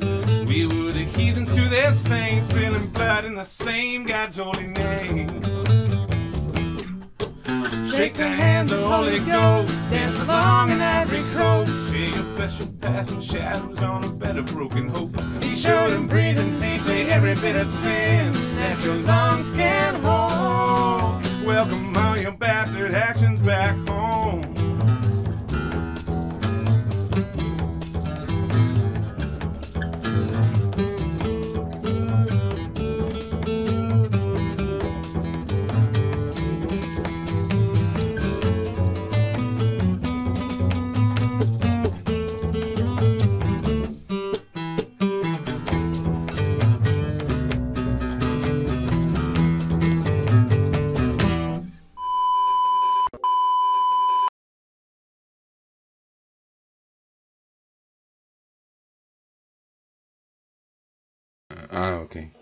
Dije, pues que le piqué, perdón, banda. Es que no me, no me dieron mi, mi, mi beso de buena suerte y valió verga todo. Entonces, no supe. No, mames, hoy sí, está, hoy sí me perdí completamente. La cámara me desbalanceó, el falló todo eso. Oigan, por cierto, ¿vieron el en vivo del Doom? Se me hizo de lo más pinche hueva, más no dar. Y antes como que le tenía algo, bueno, ni voy a decir respeto, sino más bien como que se me hacía neutral el Ken, Ken L, L Ken, eh, no me acuerdo cómo se llama, eh, ese cabrón.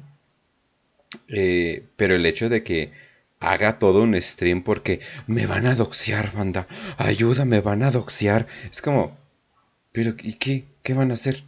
O sea que, wow. Ah, no mames, este güey está en contra de nazis, güey. Ah, no mames, este güey hizo un... Eh, hizo algo cagado. Eh, ¿Qué hizo? Hizo karaoke, güey. Ah, no mames. Llámenle a la policía local, güey. ¿Qué te va a pasar, güey? No vas a perder tu chamba, no vas a perder absolutamente nada, güey. Que llamen a tu trabajo, ah, son unos pendejos de internet. Eh, güey, o dilo, güey. Así, son unos güeyes que apoyan un nazi, como yo lo critiqué, pues ahí me andan echando, güey. Ya, güey. No entiendo cómo la gente antinazi le tiene miedo a las consecuencias. No te va a pasar absolutamente nada. Uy, no mames, güey. Defendiste minorías. Wow, wow, no mames. Mm. Kenji Boludo, el grupo de Ken lleva haciendo lo mismo desde el 2012, usa autismo loquendero. Pero pues ya, ¿no? O sea, ya... O sea, ya como que ya muévanse, ¿no? O sea, ya como que ya avancen, o sea, ya como que hagan algo más, no sé. Hace poco me metí a Twitch y me salió de recomendado el Jerry. Yo dije, ah, pues a, ver qué ahora está haciendo el Jerry, ¿no? Yo dije, a ver, no sé, está jugando un juego, está viendo un video, o sea, X, o sea, tampoco esperaba contenido así, wow, ¿no? Super nuevo de él, ¿no? Pero me, me meto y, veo y, y, está hablando del Doom. Y es como que, güey, ya, güey, o sea. o sea, es como que, ¿qué más? O sea, ¿qué más puedes hablar? O sea, neta, puedes hablar 30 horas. No mames, no, no, no chinguen, güey. Es como que ya supérenlo, güey. Sí, o sea, no. Para sacar platita. Pues espero. Espero que de todo al menos eh, el Jerry sí esté sacando algo de dinero, pero... Eh, también se junta con otro creador de contenido que no le agradamos mucho. Pero eso es de otro. Eso es de otro eh, programa, pero... ¿A quién le agradas, Kench? ¿A quién chingados? A nadie le agrada. Por eso estamos juntos, güey, porque nomás te agradas a mí, yo a ti, a nadie más le agradamos, güey. A nadie, güey, absolutamente a nadie. todos nos mandan a la verga, güey, a nadie le agradamos cuando nos juntamos, güey. Pero por eso, mira, y quien soporte. Exacto, pues así. Antes éramos tres, imagínate. Ah, antes éramos todo un pinche grupo, ay, la que soporte, vale, verga. Ay, ay, ay, pero sí, no, no, no, no, no, no.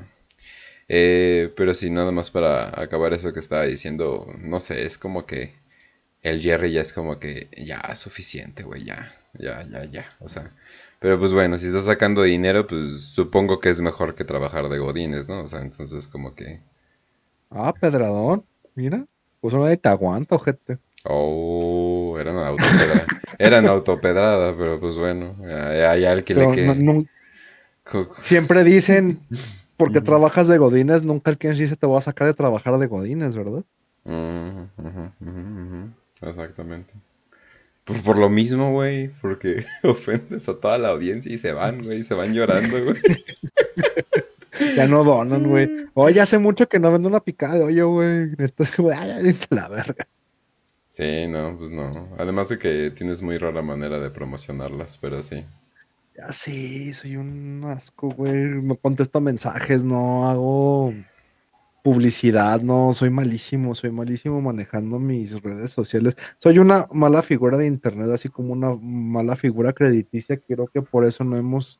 Güey, ve el puto TikTok, es como, ay, a subir TikTok, vale, tengo que subir TikTok, es lo que nos dio como un boom como de, como de 100 seguidores y, bueno, sabes que tengo que seguir, perdón, perdóname, Ken, por ser tan. Pues es que también como este camino. Pensando en existencia. Es también como este camino de querer ser influencers anti-influencers, o este el anti-influencer, o sea, es como que no, no vamos a seguir el mismo camino, obviamente, tenemos que forjar nuestro propio camino, cuál es, quién sabe, pero pues ahí andamos a patita descalza, ¿no? Sí, o sea, porque yo no llamaría querer, no creo que nos sirva lo mismo de los otros. O sea, no creo que si ponemos letras y hacemos así, hoy vamos a regalar mil dólares. O sea, no creo que nos sirva a nosotros. O sea, o, sea, o Pues tal si vez sí. ganamos pero- mil, si ganamos en un momento mil dólares de views y lo invertimos, o sea, tenemos que invertir, güey. Es como, ¿sabes qué? Tenemos que llegar al contenido basura donde, ah, ya ganamos mil dólares en puras views. Tenemos que tener más views para sacar el doble de esa inversión de mil dólares. Entonces se invierte y es como de, vamos a regalar mil dólares a la persona que se rape las cejas y me chupa el pito en vivo. Sí, Ja, no mames, me pagaron a mí mil dólares. Tenemos dos mil dólares para quien quiera que le metan. Y así, güey, el pito. Pero sí, te, comprendo. O sea, querer ser influencer anti-influencer es como querer vivir siendo un suicida como yo. Entonces, nomás echas a perder tu vida, güey. O sea, no, nomás buscas la autodestrucción de, ah, no, porque sigues vivo si, si muy pinche suicida. Pues sí, o sea, busca la manera más lenta de matarte poco a poco, ¿no? Sea con mujeres, drogas o, o alcohol.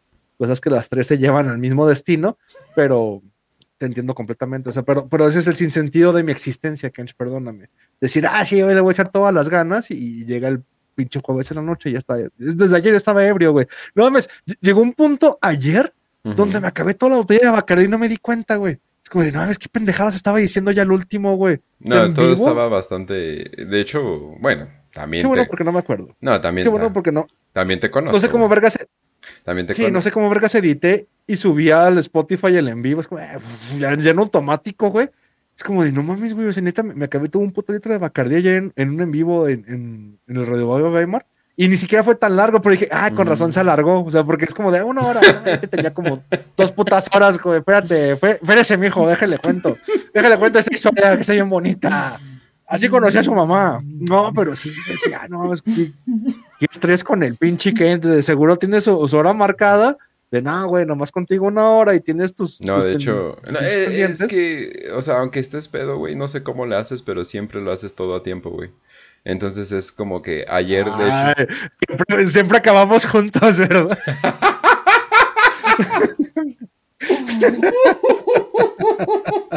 y luego acabé y me paré y, y me fui a hacer un stream con los de Warhammer, porque justo a tiempo terminamos, entonces como que increíble, güey. Así de, se acaba ¿Por de, qué caes gordo? se acaba de, se acaba de venir y ya está jugando Minecraft, ¿no? Como la captura de Twitter, ¿no? Sí, sí, sí, sí, sí. Ay, Pero.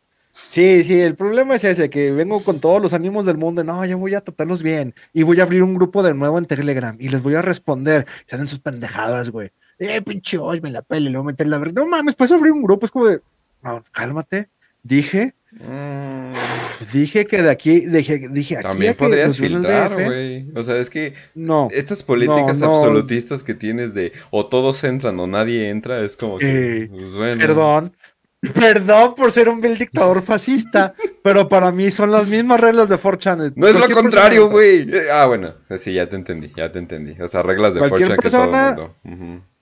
Sí, siempre y cuando no haya, no, no rompa las reglas universales de los chanes, va. Me vale verga quien seas, no me importa que, que si va a agarrar información, pues no, no, no voy a hablar cosas personales, güey, me vale pito, güey.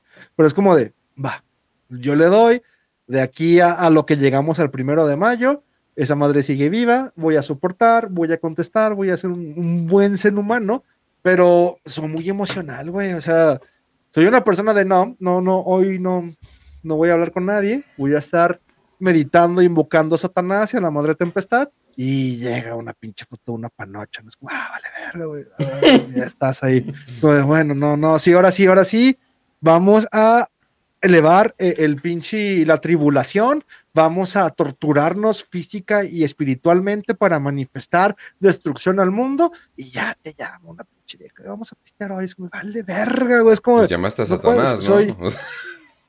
pues te Así. contestó, ¿no?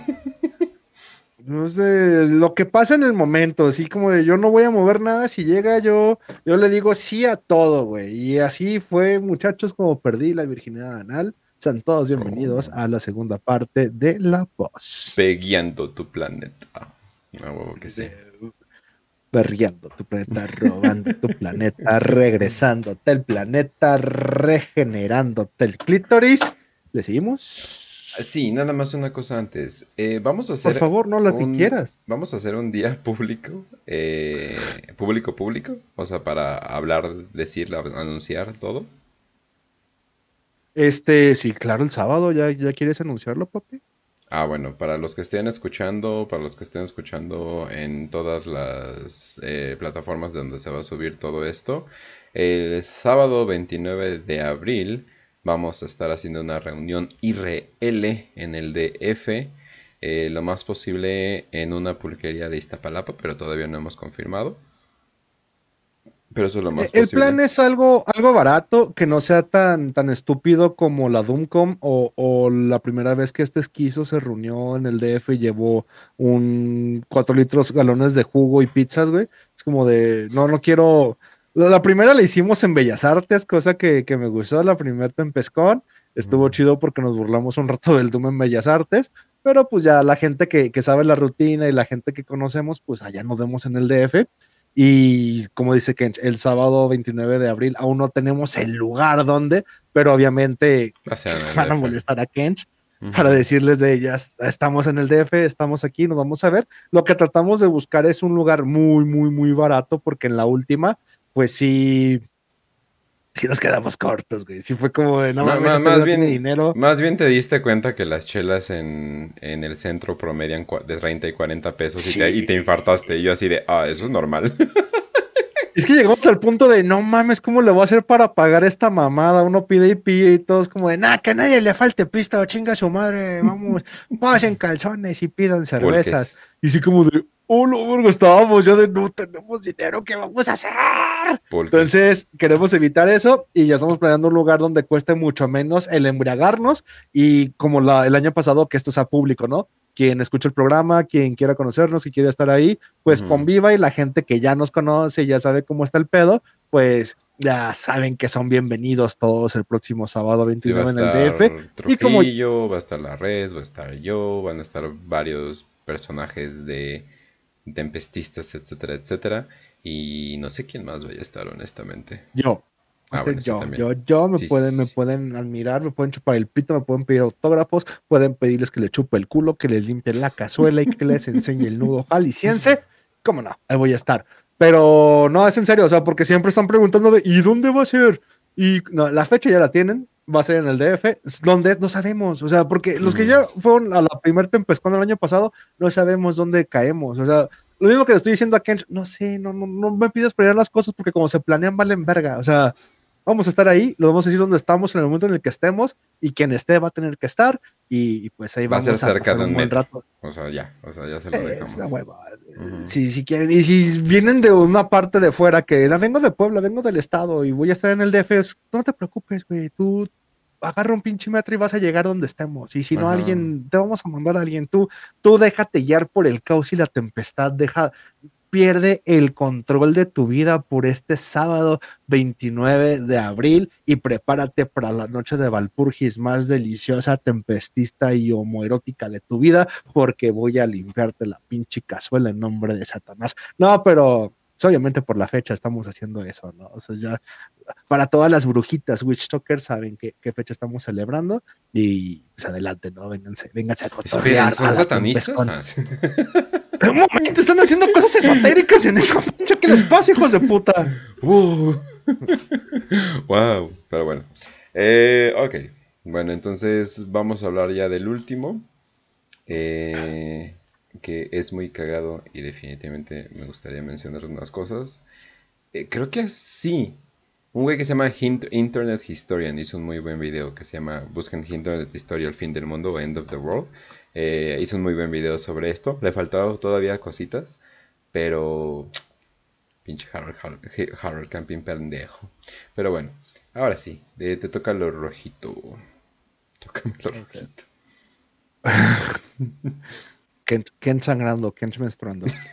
Harold Camping fue un predicador cristiano estadounidense que fundó y dirigió la estación de radio Family Radio, donde difundió sus interpretaciones bíblicas y sus predicciones sobre el fin del mundo. Camping se basaba en cálculos numéricos que supuestamente revelaban las fechas exactas de eventos clave en la historia sagrada como el diluvio de Noé o la crucifixión de Jesucristo, el Nazareno de... O la crucifixión de Jesús. Ya, déjate de mamadas. Bueno. Según Camping, el fin del mundo llegaría el 21 de mayo del 2011, cuando Jesucristo regresaría y los verdaderos cristianos serían arrebatados al cielo, mientras que los demás sufrirían cinco meses de fuego, azufre y plagas. Camping hizo una gran campaña publicitaria para anunciar su teoría, gastando millones de dólares en carteles, folletos y vehículos con mensajes apocalípticos. Pero no solo Camping gastó de su dinero. La mayoría de los anuncios, campañas de marketing y folletos vinieron directamente de sus seguidores. Incluso en México y otras partes de Latinoamérica, desde gente vendiendo todas sus pertenencias, usando su crédito hasta el máximo para viajar por toda América, a gente durmiendo sus mascotas para que no sufran el apocalipsis. La vida de sus seguidores fue radicalmente alterada, aunque nadie se suicidó debido a ser un, debido a ser un pecado capital. Muchos tuvieron que lidiar con las consecuencias de sus acciones y la pena de haber seguido una teoría tan equivocada. La teoría de camping tuvo una gran repercusión mediática y generó reacciones diversas entre creyentes y escépticos. Camping admitió su error y cambió la fecha del fin del mundo al 21 de octubre del 2011, pero tampoco se cumplió su predicción. Camping se disculpó públicamente por sus faltas profecías y reconoció que solo Dios sabe el día y la hora del juicio final. Camping murió en 2013 a los 92 años. Solo, viejo, con olor a podrido y un crucifijo metido en el culo. Esto fue la voz. Espero les haya gustado esta transmisión. Te rías que te si murió así, güey.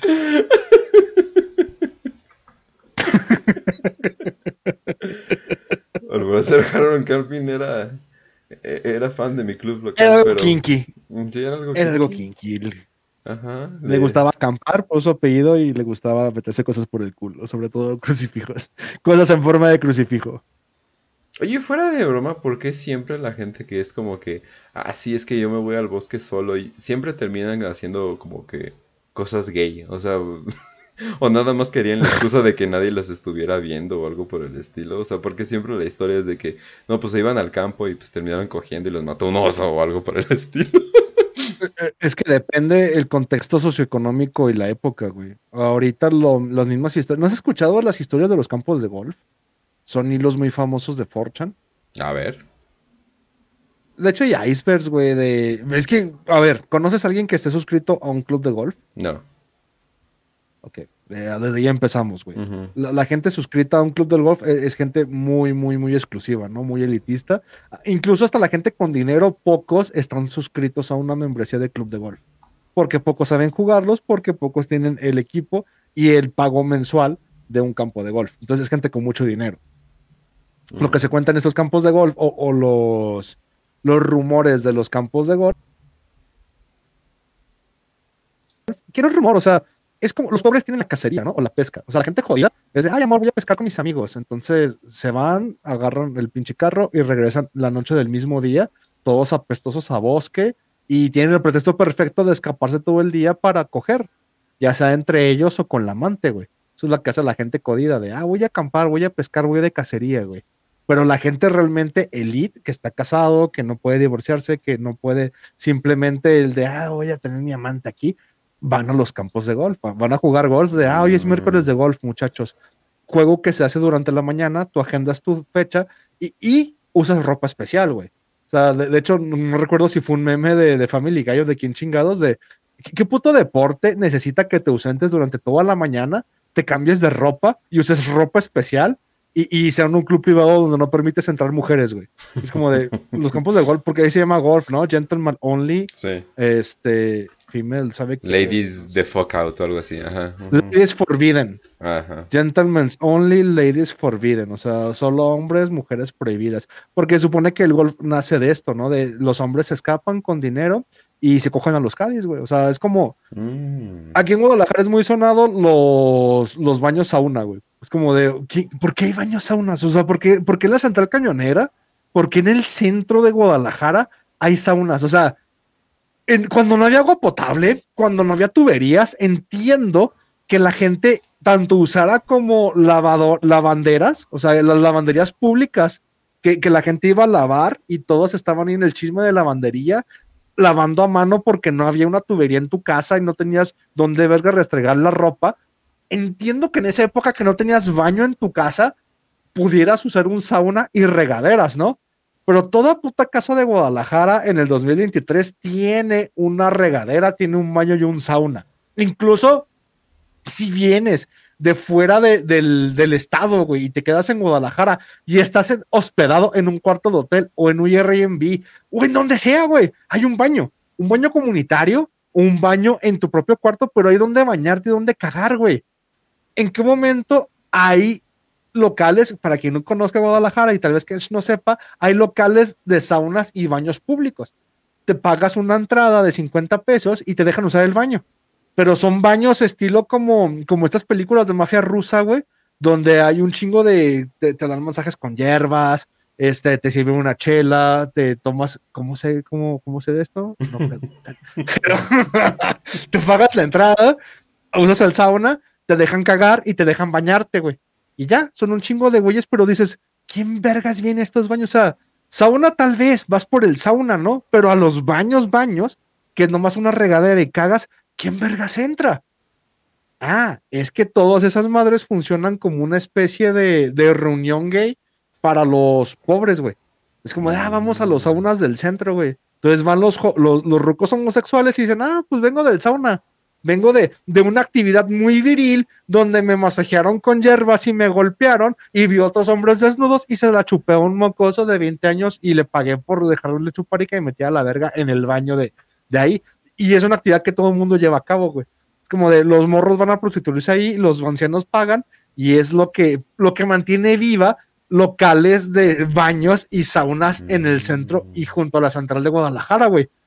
Desde el punto de vista de los pobres, en el punto de vista de los ricos, es cuando ves a alguien ah, voy al golf el miércoles en la mañana, no me agendes nada. No, no, no es que va al golf, va con sus compas, se cambia de ropa, finge que entra el pinche campo de golf, se toma fotos, y es como, ah, estaba practicando golf, lleva todo el equipo, pero lo que hacen en, los baños del propio club, se cogen a los Cádiz, güey.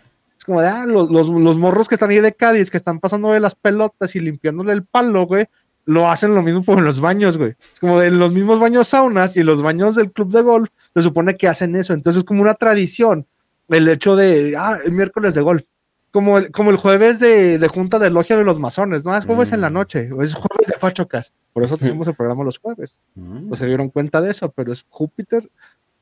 Toda reunión masónica, si conoce una persona que tiene los jueves en la noche ocupado, ¿es masón o es miembro del fachocas?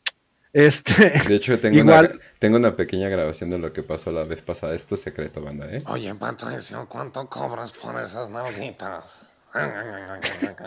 La tempestad engendra la genialidad. Wow. Peso Pluma nos acompañó. Peso Pluma es parte del Fachocas. Por eso se cubre la cara y usa pasamontañas. El, el famoso cantante jalisciense conocido como, como Peso Pluma, Hasbulá, cómo se llama el cabrón? Hassan. Es, parte de las reuniones de los jueves en la noche dentro del Fachocas. No, no, el punto aquí. Venga tu madre, ese pinche yo estoy en estúpido, Falta un cangrejo. Señor Calamardo. ¿Alguien, alguien que sepa hacer a Don Cangrejo, mándaselo al Ken. Falta Esponja y Calamardo, güey. O sea, juntamos a los tres y hacemos la reunión tempestista. la gente de, manden video, manden fotos de qué van a hacer. No, no, mejor lo recreamos con Bob Esponja, Calamardo y, y Don Cangrejo. Güey, vamos a. vamos a Londres, al Real Londres, vamos ahí y nada más vamos a estar así de, oye, oye, don Cangrejo. Esa reunión de la noche de Valpurgis de 2023, la Tempestón, ¿de qué trató? Señor Calamarda, ay, sí, no. Patricio, te voy a. Sí, no. Quien sepa invitar a Bob Esponja, a Patricio o, a Don Cangrejo, favor de comunicarse con el que tenemos que recrear el audio de la Tempestón 2023. Sin embargo, aquí mi pedo es que las mañanas de golf, de practicar golf los miércoles en la mañana, es un, un hábito que tiene la gente de mucho dinero de irse a coger morros. Es como de Como esta gente que va a los baños privados que describí en Guadalajara, la cual me acabo de exhibir completamente de lo que me dedicaba en mi adolescencia, pero es lo Mm. mismo con los campos de golf, güey. Solo que a, a unos morros les pagas 200 pesos porque les metas la verga o se dejan chupar el pito, y en los campos de golf le pagas dos mil pesos por, Ah. por lo mismo, güey. O sea, son, son ámbitos completamente diferentes, pero es el mismo. Y, el problema con los campos de golf, que no es problema, sino la tradición, es que sabes que pasa en todo el mundo, desde Donald Trump jugando golf en, en Mar-a-Lago hasta el campo de golf aquí en, en Guadalajara, sabes que, que la gente que está yendo, pues los Cádiz que están acompañando a estos güeyes que juegan en la mañana, es como, ah, ya jugamos dos horas, me aventé un partidito de nueve hoyos, ¿no? Pero pues sabes que cuando acaba ese partido de una hora de nueve hoyos golpeados, es como, ah, hora de ir a las regaderas. Ya va a comer el morro que le estaba echando las bolas ahí, güey a ese morro que le está pasando las bolas. O sea, porque nunca es un, nunca es un pinche viejito gordo, todo con, con, con el escroto hasta las rodillas, ¿no? Siempre el Caddy es un, un morrito blanco, white acomodado y privilegiado que está ayudando al güey empresario estilo Salinas Pliego o cualquier güey que se te ocurra que está jugando golf. Ah, por eso o sea- a Donald Trump le gusta tanto el golf. Pues por eso te decía, no es como Mar-a-Lago y Donald Trump. O sea, el Caddy que estás viendo ahí es como de. Por, por eso a todos los ricos les gusta el golf, güey. O sea, y nadie nunca sospecha porque nunca se habla. Es como de, no, no es nuestro secreto propio, ¿no? Es como de, "Ah, la esposa nunca se está jugando golf un miércoles en la mañana. Eh, es como el chisme de las señoras de las lomas o de Polanco en los gimnasios. De, ah, no mames, fui al gimnasio y todas las mañanas de, de, ¿de qué horas vas? De 10 a 11. Y ves los, los pinches estacionamientos llenos con los camionetonas y el gimnasio solo, güey. Mm. Es como, ah, la que aplican las señoras es decir al marido, voy al gimnasio, mi amor, para poner bien buena.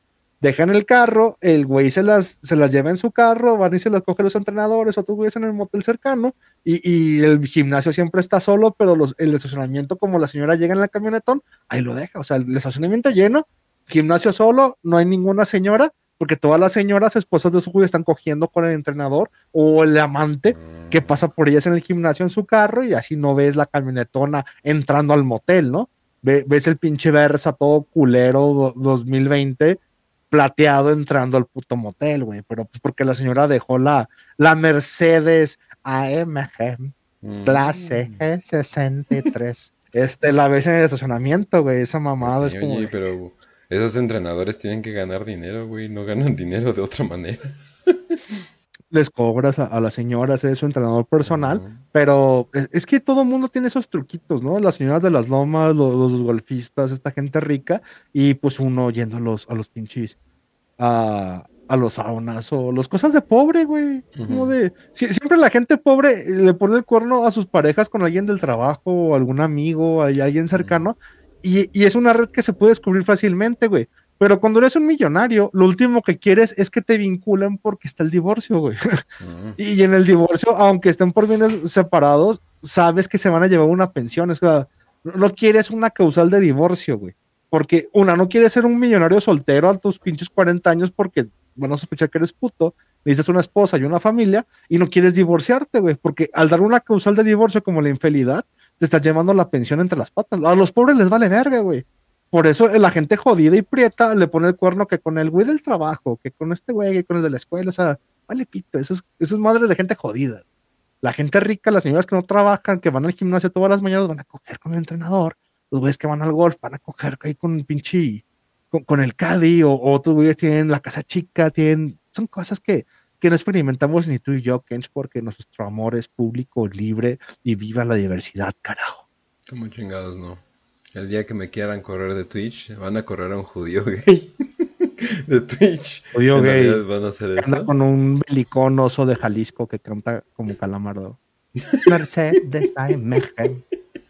Todo empezó así, les dije, me gusta su programa porque canta como calamardo. Y un pendejo me manda el pinche audio de calamardo, güey. Es como chinga tu madre. Güey". Clase G63. Y sí, es lo peor. Ya, ya, sí, si van a seguir con la broma, manden quien sepa hacer a Bob Esponja o reírse como él y, O sea, y pero- Don Cangrejo y Patricio ya para hacer la O sea, pero ya me la mataste toda la música de Sinaloa, básicamente, por ese comentario, porque ya siempre voy a ver a Calamardo. O sea, O sea, vete ya. O sea, nada más en vez de vete ya. O sea, no, como es como vete ya. O sea, en vez de algo así, nada más un poquito más así, vete ya. Y ya, o sea, ya es calamardo de nuevo. Soy horrible haciendo voces, por cierto, pero. Ya, Entonces, ta- ta- tal cual es, es peso pluma el Hassan el que canta como calamardo cuando canta la de mi trasero y no sé qué. Hace la broma. Es que así canta el güey. por eso, pero ya me. me pongo a Pero la mitad de cantantes de Sinaloa cantan parecido. Entonces, básicamente, como que la familia de Calamardo haciendo una banda o algo así. cantando. Ay, Dios. Es veneno da para arriba de muy buena calidad. Como decían, es, es- el meme es que el peso pluma es calamardo cantando, güey. Entonces, tú no te apures. Ay, Dios mío, Dios mío, Dios mío. Pero bueno, entonces eh, vamos a estar eh, haciendo más cosas en la semana banda. Vamos a estar haciendo eh, diferentes programas, etcétera, etcétera. La siguiente semana vamos a estar hablando de un tema muy interesante que también se va para video, porque este video va a estar en, en chinguiza volando eh, como una como un ave. Vamos a estar hablando de un tema que ya he hablado previamente, pero ahorita ya lo vamos como que expander y vamos a, a- a tener en la voz. Homúnculos de caca. Eh, no, no lo puedo ligar, pero no, desgraciadamente mi mente no es lo suficiente. No, vamos a estar hablando del asesino de las sonrisas. Eh, un asesino, bueno, un asesino o un grupo de asesinos, no se sabe. De hecho es una ¿Es conspiración. Smiley? Smiley Face Killer, ajá. Oye, ¿qué pasó ese video? ¿Dónde quedó? ¿Qué? A mí me gustó mucho, fue cuando dije, oye, qué, qué bonito. De hecho, fue cuando empezamos esto de nuevo, ¿no? Que hiciste Ujú. ese del smiley. face. Sí, Uy. pues vamos a hacer la versión 2.0. No, La versión yo para no la voz, siento- propiamente, pues. No, no me siento capaz de llegar a lo que hiciste aquella vez. Pero es que ni siquiera era un... Es que eso, güey, ese ni siquiera era de la voz.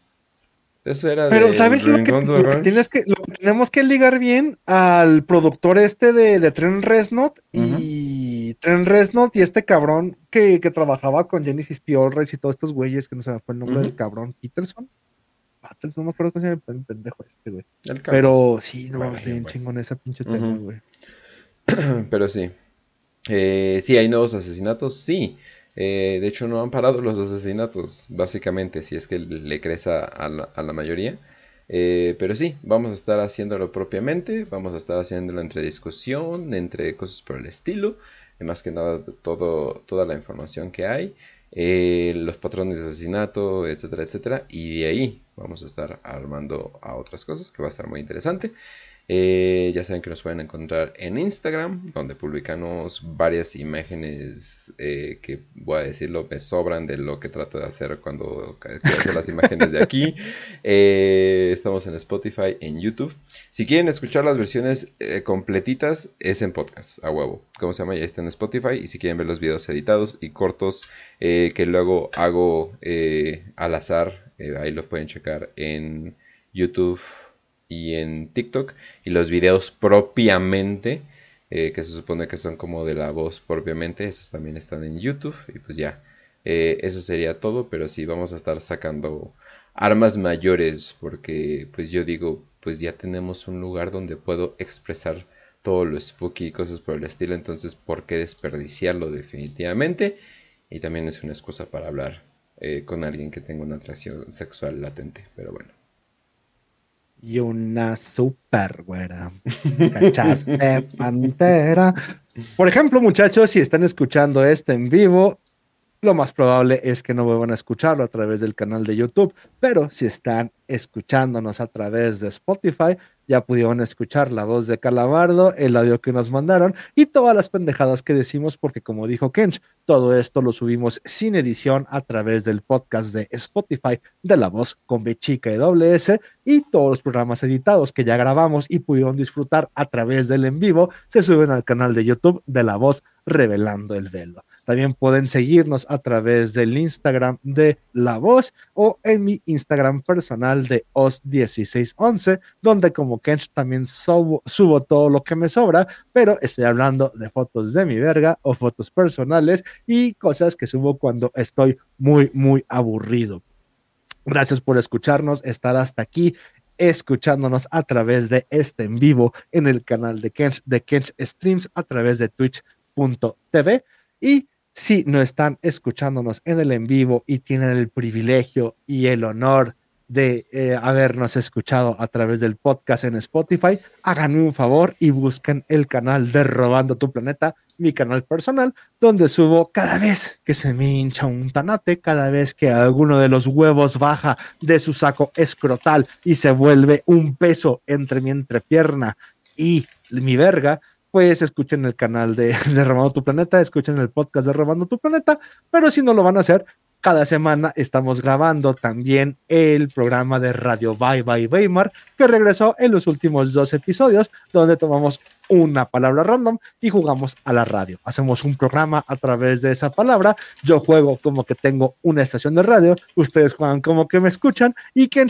juega como que es mi colocutor, siguiéndome la corriente mientras me embriago una botella entera de Bacardi de litro en un programa en vivo, que fue lo que pasó ayer, que no recuerdo ni qué vergas dije hasta este momento en el que pues trato de recordar todo el programa, así que nomás recuerdo todo nublado. No sé ni cómo vergas lo subí, pero ya vi que está en Spotify, entonces vayan a escucharlo al canal de Robando tu Planeta y les agradezco que, estén aquí dándose este rol a través de nuestro podcast, nuestro diseño. Y si llego a ser muy grosero, no le respondo los mensajes y no llego a comportarme como el streamer que quieren que sea, pues saben que pueden chuparme la verga porque me importa un carajo y yo hago todo esto por honor al caos, la destrucción y para rendir tributo a la santa mujer de un millón de rostros. Muchas gracias por escucharnos. Si quieren mentarme la madre, ya saben, pueden contratarme a través del Instagram OS1611, que es mi cuenta personal, donde pueden verme sin máscara y tratar de sacarme una foto de la verga.